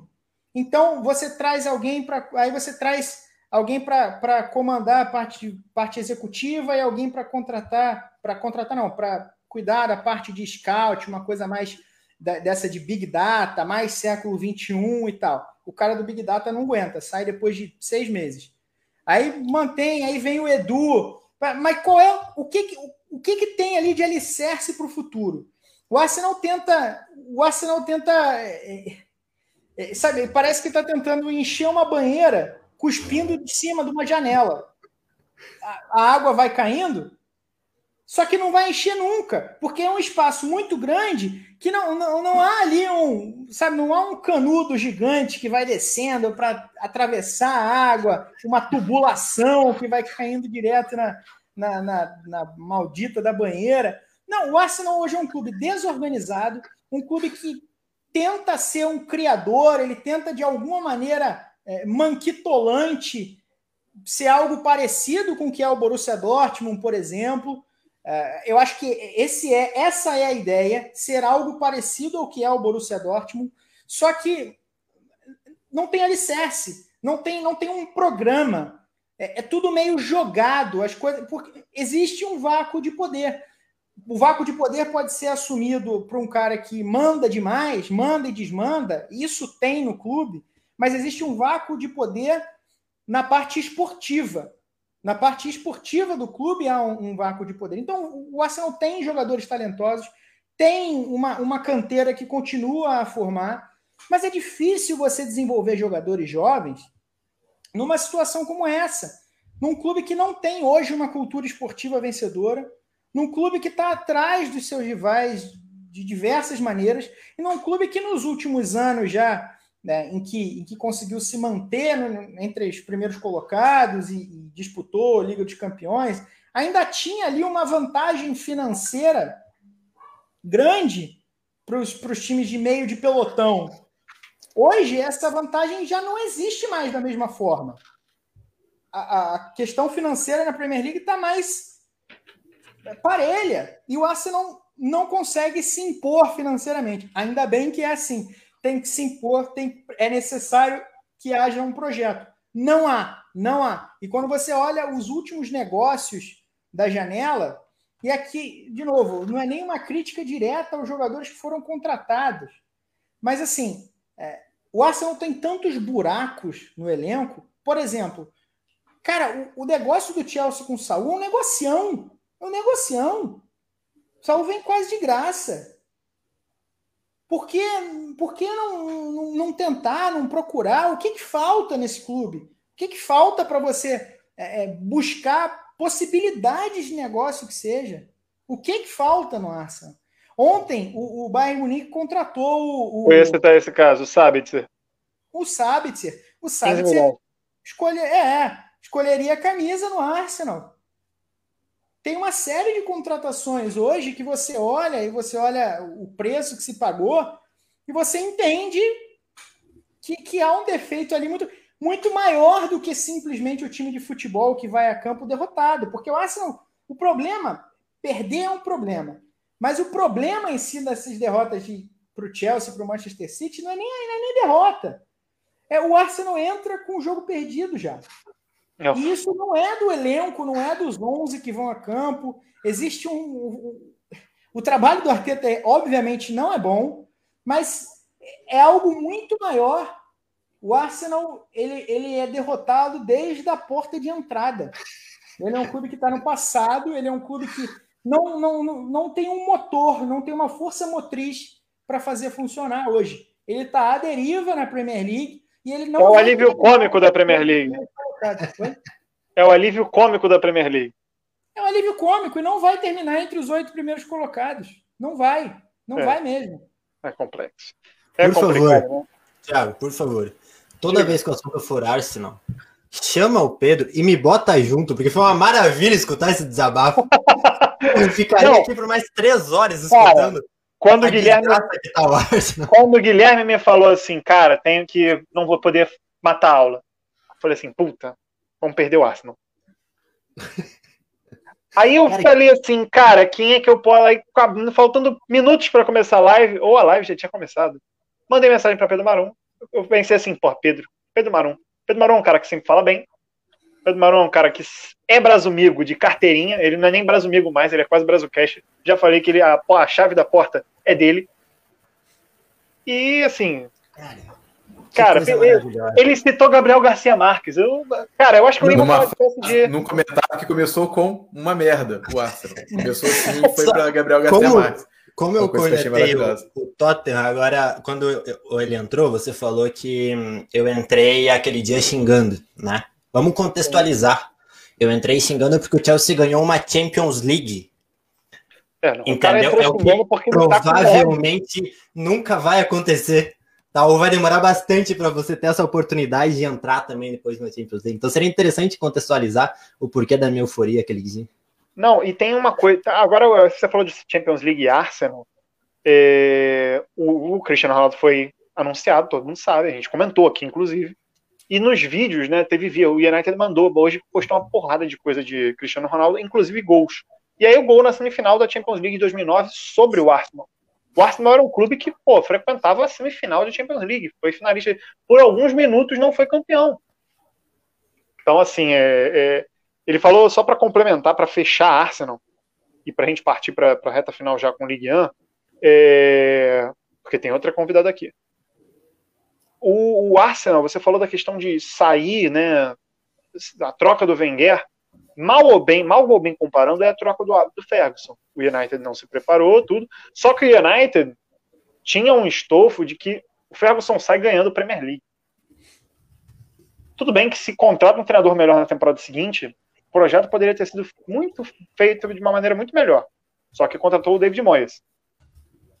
Mas foi mais ou menos isso. Só que a diferença é que o Arsenal, o Wenger sai com o Arsenal um quarto. Era, o, era a posição do Arsenal. Quarto lugar da Premier League. Era aquela época. Só que aí ele sai muito por conta da pressão externa, muito mais da pressão externa. Não há um planejamento nenhum. Enfim. Meus queridos Gustavo e Pedro Maron, vocês querem ficar aqui para falar de Ligue 1? Eu, eu quero ficar para contar piada. Tá bom, tá bom. A gente vai contar piada. Eu prometo que a gente vai contar piada. É? Tá, tá, tá pronto já. Deixa eu só ler alguns comentários. Luan Santos, essa PL promete demais. Luiz Gustavo, uma sequência. O maior reforço do Liverpool para a temporada vai ser não perder jogador para o DM. Só que o Firmino já está, abre aspas, bichado, fecha aspas, né? Tá. Agora entendi por que o Emanuel meteu essa camisa do Arsenal na live. Estava ensaiada essa parte do Tottenham. Não estava. Certeza, eu pensei na hora.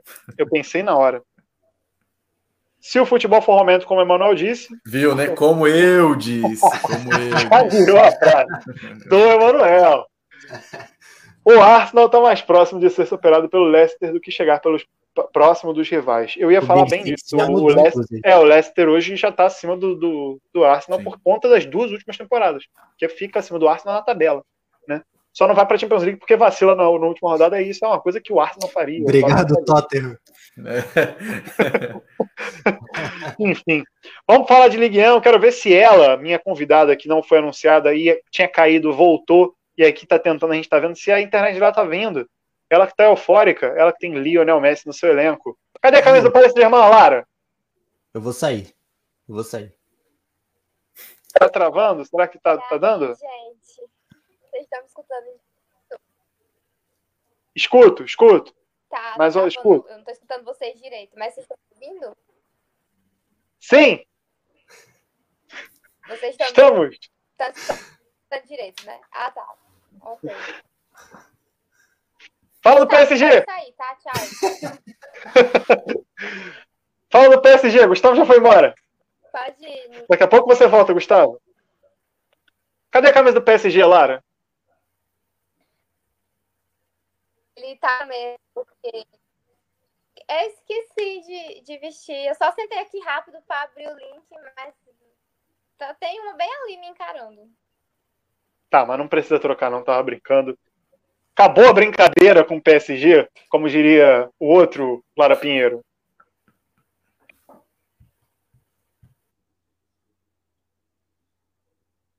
Olha, estou muito feliz que consegue felicidade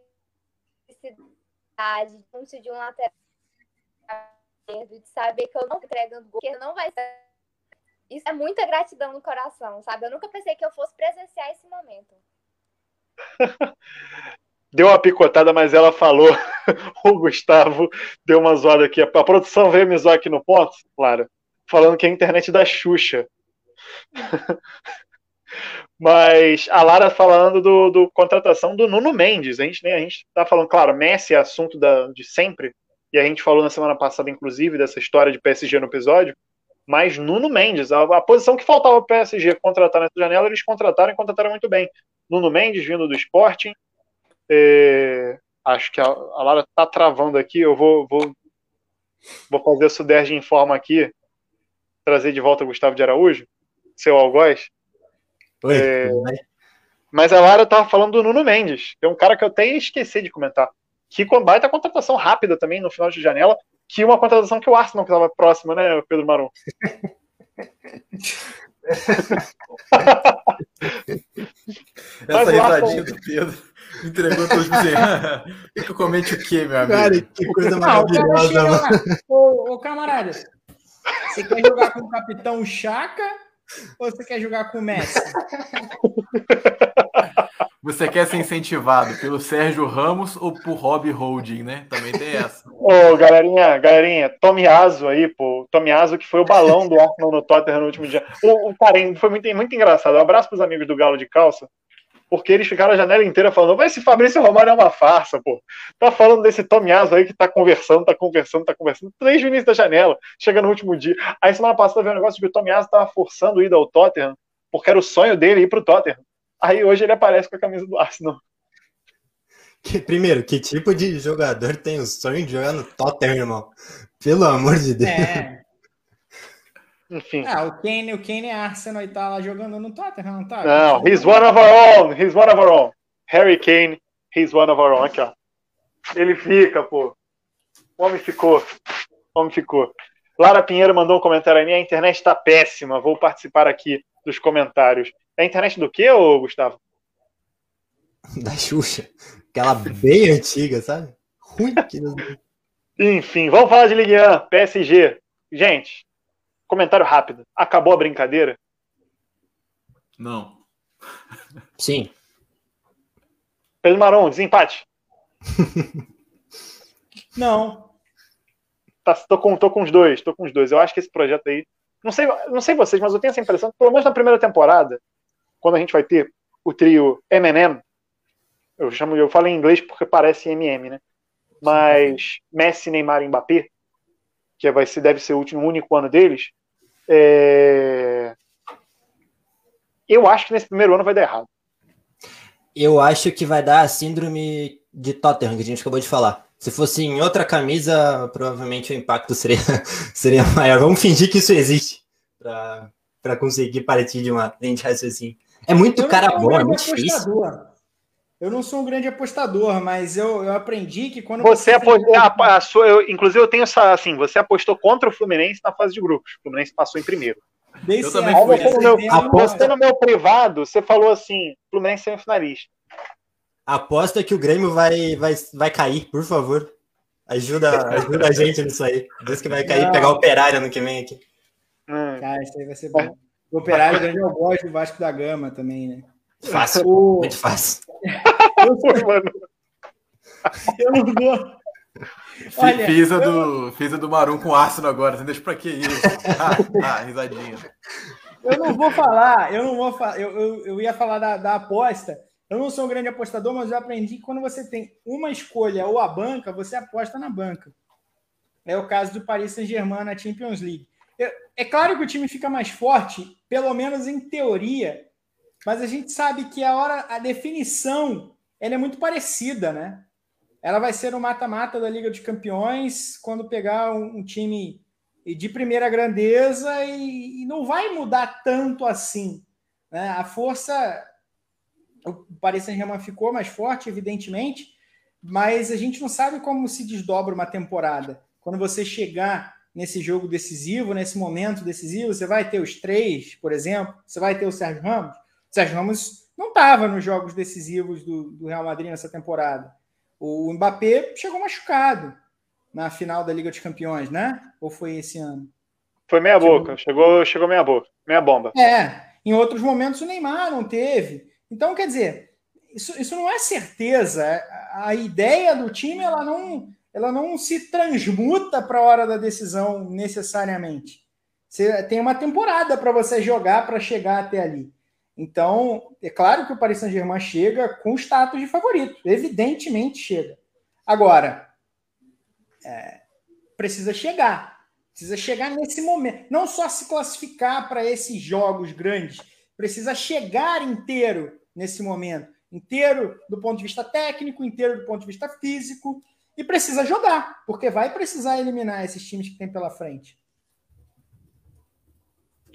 Pois é, eu. E tem uma coisa aqui, eu vi, eu, domingo, principalmente domingo que eu vi, né? A defesa do PSG, pelo menos ainda sem o Sérgio Ramos, é horrorosa, gente. É horrorosa.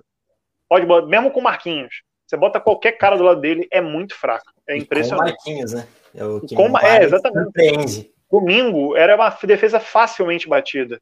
O, o cara, o gol que foi anulado do, do Rams foi algo assim, muito fácil. Os caras fizeram um gol com muita facilidade. Só que os times da, da França, num geral, principalmente os menores, são tem um nível técnico abaixo, né? E isso, isso pode ser pior na Champions League para a disputa de você chegar na Champions League num nível de competitividade abaixo do que os outros times. Isso pode prejudicar muito para esse Germain. Acho Eu que esse é o a, a, questão das laterais também, né, Thiago? Mesmo trazendo agora o Nuno, é um jogador muito jovem ainda, sem essa Sim. experiência de, de Champions League, assim, né? Não jogou com o Sporting a principalmente. Acho que não chegou a jogar, na verdade, Champions League com o esporte no esporte na temporada passada, agora está classificado. Então, é um jogador que não tem essa experiência internacional ainda. Do lado direito, ótima contratação Hakimi. Mas o Hakimi, para mim, é ala, ele não vai ser lateral. Como ele vai se portar numa linha se for ele tiver que jogar de lateral direito não ala? Quando então, no Borussia Dortmund, quando teve que jogar de lateral, sofreu e muito. Muito, muito fraco. Muito. Então, aí Marcando... eu acho que é o ponto que o PSG continua sofrendo. É um refrigerante 2, é o famoso refrigerante 2 litros, né? Enfim, gente, como a semana passada a gente já falou de PSG, eu já tô correndo aqui pra gente, porque a gente tá quase batendo duas horas de live. Muito obrigado a você que está assistindo a gente até agora. Marcélia! Olympique de Marseille, Olympique Marseille, gostaram da minha pronúncia? Indo ao mercado e pedindo reforços más, mas foi ao mercado, principalmente aqui no mercado brasileiro também, Gerson e Luan Pérez.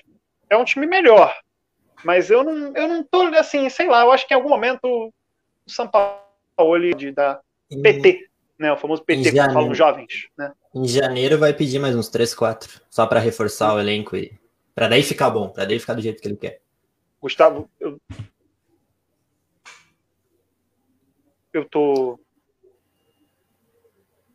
eu travei? Ah, o quê? Eu não, eu não entendi, tá triste? Tá com Feliz. cara de assustado, é isso que você É, tá. isso aí.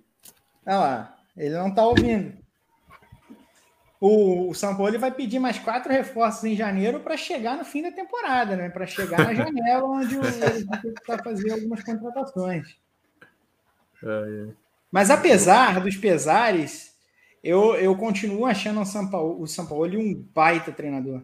Um baita treinador. Que consegue transformar o ambiente de um clube.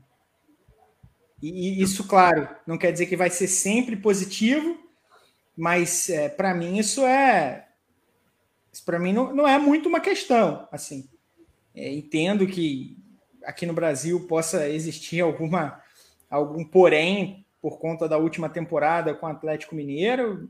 Acho que é até um pouco exagerado, mas que é um cara que, que, que consegue transformar rapidamente a cultura de um clube, pelo menos a cultura do ponto de vista técnico, para mim, isso não, não tem dúvida. Né? E eu acho que esse time do, do Olympique Marseille, principalmente, ele trouxe alguns jogadores da, da Roma, né? Trouxe o Paulo Lopes pro gol, trouxe, o, trouxe o Under também. É, eu acho que foram algumas contratações assim que vão elevar o nível da equipe ali no cenário doméstico, mas eu não sei se é um ponto suficiente para brigar com o Lyon, para brigar é, com o Nice agora, né? Com o Gautier, com, com o próprio com o próprio Mônaco também, né? Que foi eliminado recentemente na Champions, foi para a Europa League. Então, eu não sei assim se esse Marseille chega lá na, nas cabeças assim do campeonato francês para brigar por Champions, por exemplo. Só fazer uma pergunta. Vocês me escutam? Sim, sim, sim. Ah, é porque eu só estou escutando vocês pelo meu outro, pelo, por outro aparelho, porque por aqui eu não sei o que, que rolou. Mas vocês estavam falando do, da questão do, do Marcelo posicionamento, não sei se vocês citaram, posicionamento diferente do Gerson. Gerson, Gerson, né? Ele tá jogando mais de lá no lado do campo, né? Mais perto do ataque do que ele jogava no Flamengo. Tem isso também, né? Eu perdi tudo no Gerson, desculpa. eu não, não entendi mais o resto, eu foquei no Gerson ali e parei. É, foi o meu grande foco neste momento. Lembrou, lembro, não sei se vocês lembram daquele. Aquele, eu não sei que fim que levou, mas tinha um meia do Curitiba que chamava James, com D, J. Enfim, de- de- teve vários casos desse já. Enfim, o assunto mudou completamente por causa do Gerson. É, é o, é o grande momento da live até aqui, o Gerson. Eu- Eu peço perdão, peço perdão, peço perdão, desculpa. Vamos trocar então, vamos trocar de time, vamos pro Leão do Peter Bosta. Não gosto, não gosto do Peter Boss, não só pelo fato de ser Cara, careca, só, mas só uma, só uma coisa, você falou que tem o- até amigos que falou- são, né, não, Marum? É, mas Ele me cortou. Fala, eu queria falar o seguinte, fala. Thiago. Não, que você falou que o Gustavo guardava rancor no coração. O Peter Boss, há quanto tempo foi do Dortmund? Até hoje você guarda aí o rancor no coração, cara. Eu tenho um motivo, você não sabe o que é aguentar o jogador, novo jogador do Corinthians por sete anos. Eu tenho motivo para guardar rancor. Sete anos. Gente, o Peter Boss perdeu. Vocês lembram do 4x4 Borussia Dortmund e Schalke? Foi tudo na conta dele, cara. Foi tudo na conta dele. Não, mas e aliás, que ridículo, né? O Schalke fez camisa de vencedor do derby que eles empataram em 4x4. Patético, time muito minúsculo. Inclusive, que descansa em paz, né? Tá mal ali das pernas. Mas a janela do Leão foi curiosa, né? O Emanuel que tinha destacado antes, a janela do Leão foi curiosa. Não só no masculino, no feminino também. É, teve o, a chegada do Emerson Palmieri foi o que mais me surpreendeu, né, cara? Eu achei uma boa contratação, assim, até pelo que fez o Emerson na Euro, né, na fase final da Euro, sem o Spinazzola. Ele teve que ir lá jogar, assim, meio que no susto, né? O Spinazzola tava voando, aí de repente você perde o jogador e tem que colocar o Emerson Palmieri, assim. Eu acho que foi uma grande contratação do Lyon, assim, que também levou Sheridan Shaqiri, né? O Liverpool conseguiu fazer aí um, um bom negócio do valor, olhando pelo aspecto financeiro, assim, né? Conseguiu ali 15 milhões de euros pelo Shaqiri, foi um bom valor, mas é, voltando aqui lá atrás de novo no repôs, né? Mas o Shaqiri no Lyon, com certeza, eu acho que vai render e vem para ser ali, né? Um grande jogador, o grande cérebro daquela equipe mais perto do gol, né? O Emanuel, sobre o Palmieri, eu acho ele um lateral bastante interessante. O, o problema do Chelsea é que o Chelsea teve que escolher entre ele e o Alonso. E o Alonso é, ele muda jogo, né? Ele tem essa, essa vantagem, ele consegue mudar jogo. Agora, o, o Palmeiras é bom, ele é um bom lateral. Eu acho que ele vai se dar bastante bem na, no Lyon. O, o Chelsea, como todo, acertou bastante nos empréstimos e o Palmeiras é um deles. Eu acho que ah, é um empréstimo bastante interessante para ser titular, jogar e fazer uma boa temporada lá. James O Testinha acaba de mandar aqui no chat privado Pedro Marum. Sensacional. Sensacional. fato jornalístico, né? Ele foi atrás da informação para trazer. Não, Pedro Marum é o melhor que nós temos, cara. Por isso que eu dei a chave do Brasilcast para ele. Ele, na verdade, Ga- Gabriela Dantas, que não pôde participar, participar a gente vai marcar e a gente vai fazer um episódio só sobre o leão feminino, né? Que eu tinha dado uma, rápida, um rápido destaque. A gente vai fazer um episódio só sobre o leão feminino e a Gabriela Dantas estará conosco. Não pôde participar por conta da Barra da Tijuca. Mas ela falou. Você estava falando do quê? James Otestinha. Ah, ela me chama de chefinho. Ela me chama de chefinho. E tal. Eu não sou chefe de nada. O chefe de vocês é Pedro Marum, gente. Eu- Ele é o CEO, entendeu? Eu dei a chave do Brasilcast para ele. Enfim. Vamos encerrando essa live. Deixa eu dar os últimos comentários aqui, ó. Lara Pinheiro cornetando a gente. Gustavo, Chelsea vs PSG na final da UCL, viu? Vem Quero tranquilo. O Pedro não tem moral para falar. Que isso, gente? Não, Que isso? Não tem um lugar de fala de título de, de Champions League. É, impressionante. É, mas a- ela também não tem, né? Não pode falar nada. Mas tá chegando na final, tá jogando final. É aquele Ah, meme eu do, do Homem-Aranha, sabe? Um apontando pro outro, assim. São os dois aí falando de Champions. Não, a final de 2006 tá bem, né? Arsenal e Barcelona estão bem hoje. Tá, tá É, maravilhoso. isso é negativo. 15 anos. Ah, mas aí, aí, e aí eu, eu digo o seguinte: eu e Emanuel, a gente, eu, Emanuel e Gustavo, a gente pode falar. Entendeu? Vocês fiquem aí falando sem Champions. Tudo bem, que eu botei a camisa tá podendo falar hoje. tudo bem que eu botei a camisa do Totão, né? Mas beleza. Mas é, eu também ganhei, né? Enfim. Quero agradecer Vitor Lederman, quero agradecer Lara Pinheiro, Ganhei taça das feiras, porra. quero agradecer.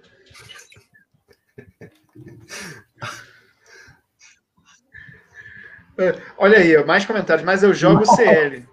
Isso mais. Mas eu tô te dando razão! Pra que isso? O garoto só veio e só só. apanhou. Ninguém vem aqui no meu ninguém vem aqui no meu podcast e do Emanuel e da Gabi e do resto da galera e fala mal de Pedro Marum, tá bom? Para Pinheiro, não teremos mais comentários seus aqui, lidos. Abaixo não hoje, pelo menos.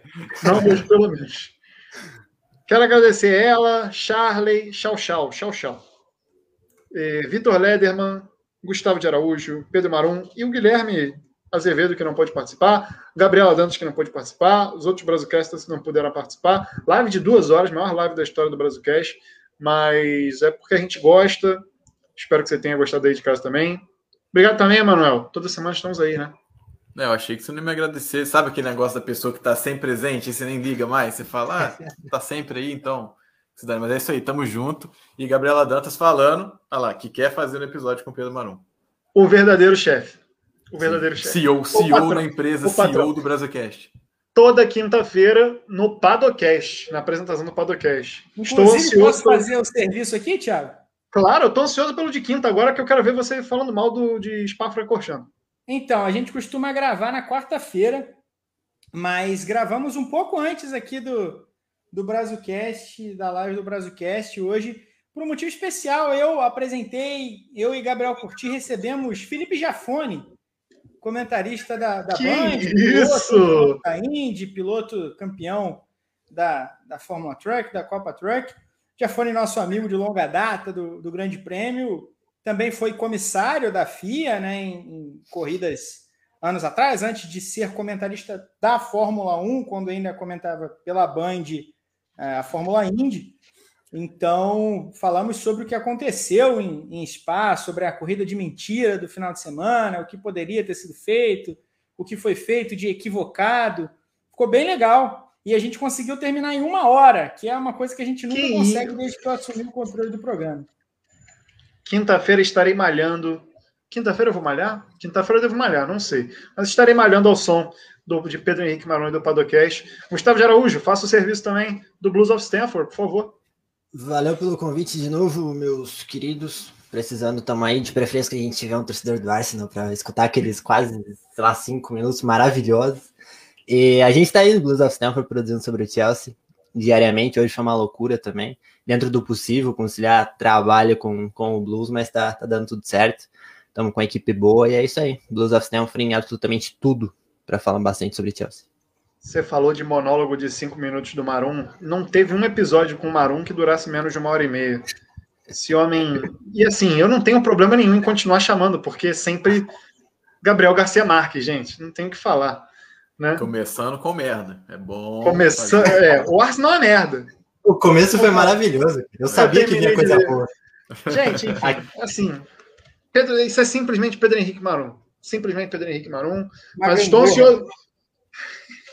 Estou ansioso pelo Padocast de quinta-feira que você anunciou. Sigam a gente nas redes sociais, arroba Brazocast no Twitter e no Instagram, facebook.com.br Brazocast. Você que estava assistindo a live, muito obrigado. Temos quatro pessoas agora nos assistindo. Nossa audiência, a gente pode não bombar de audiência, como outros canais, mas a gente tem a nossa audiência fiel. E eu adoro cada um de vocês que está aí nos assistindo e que passou por aqui em algum momento.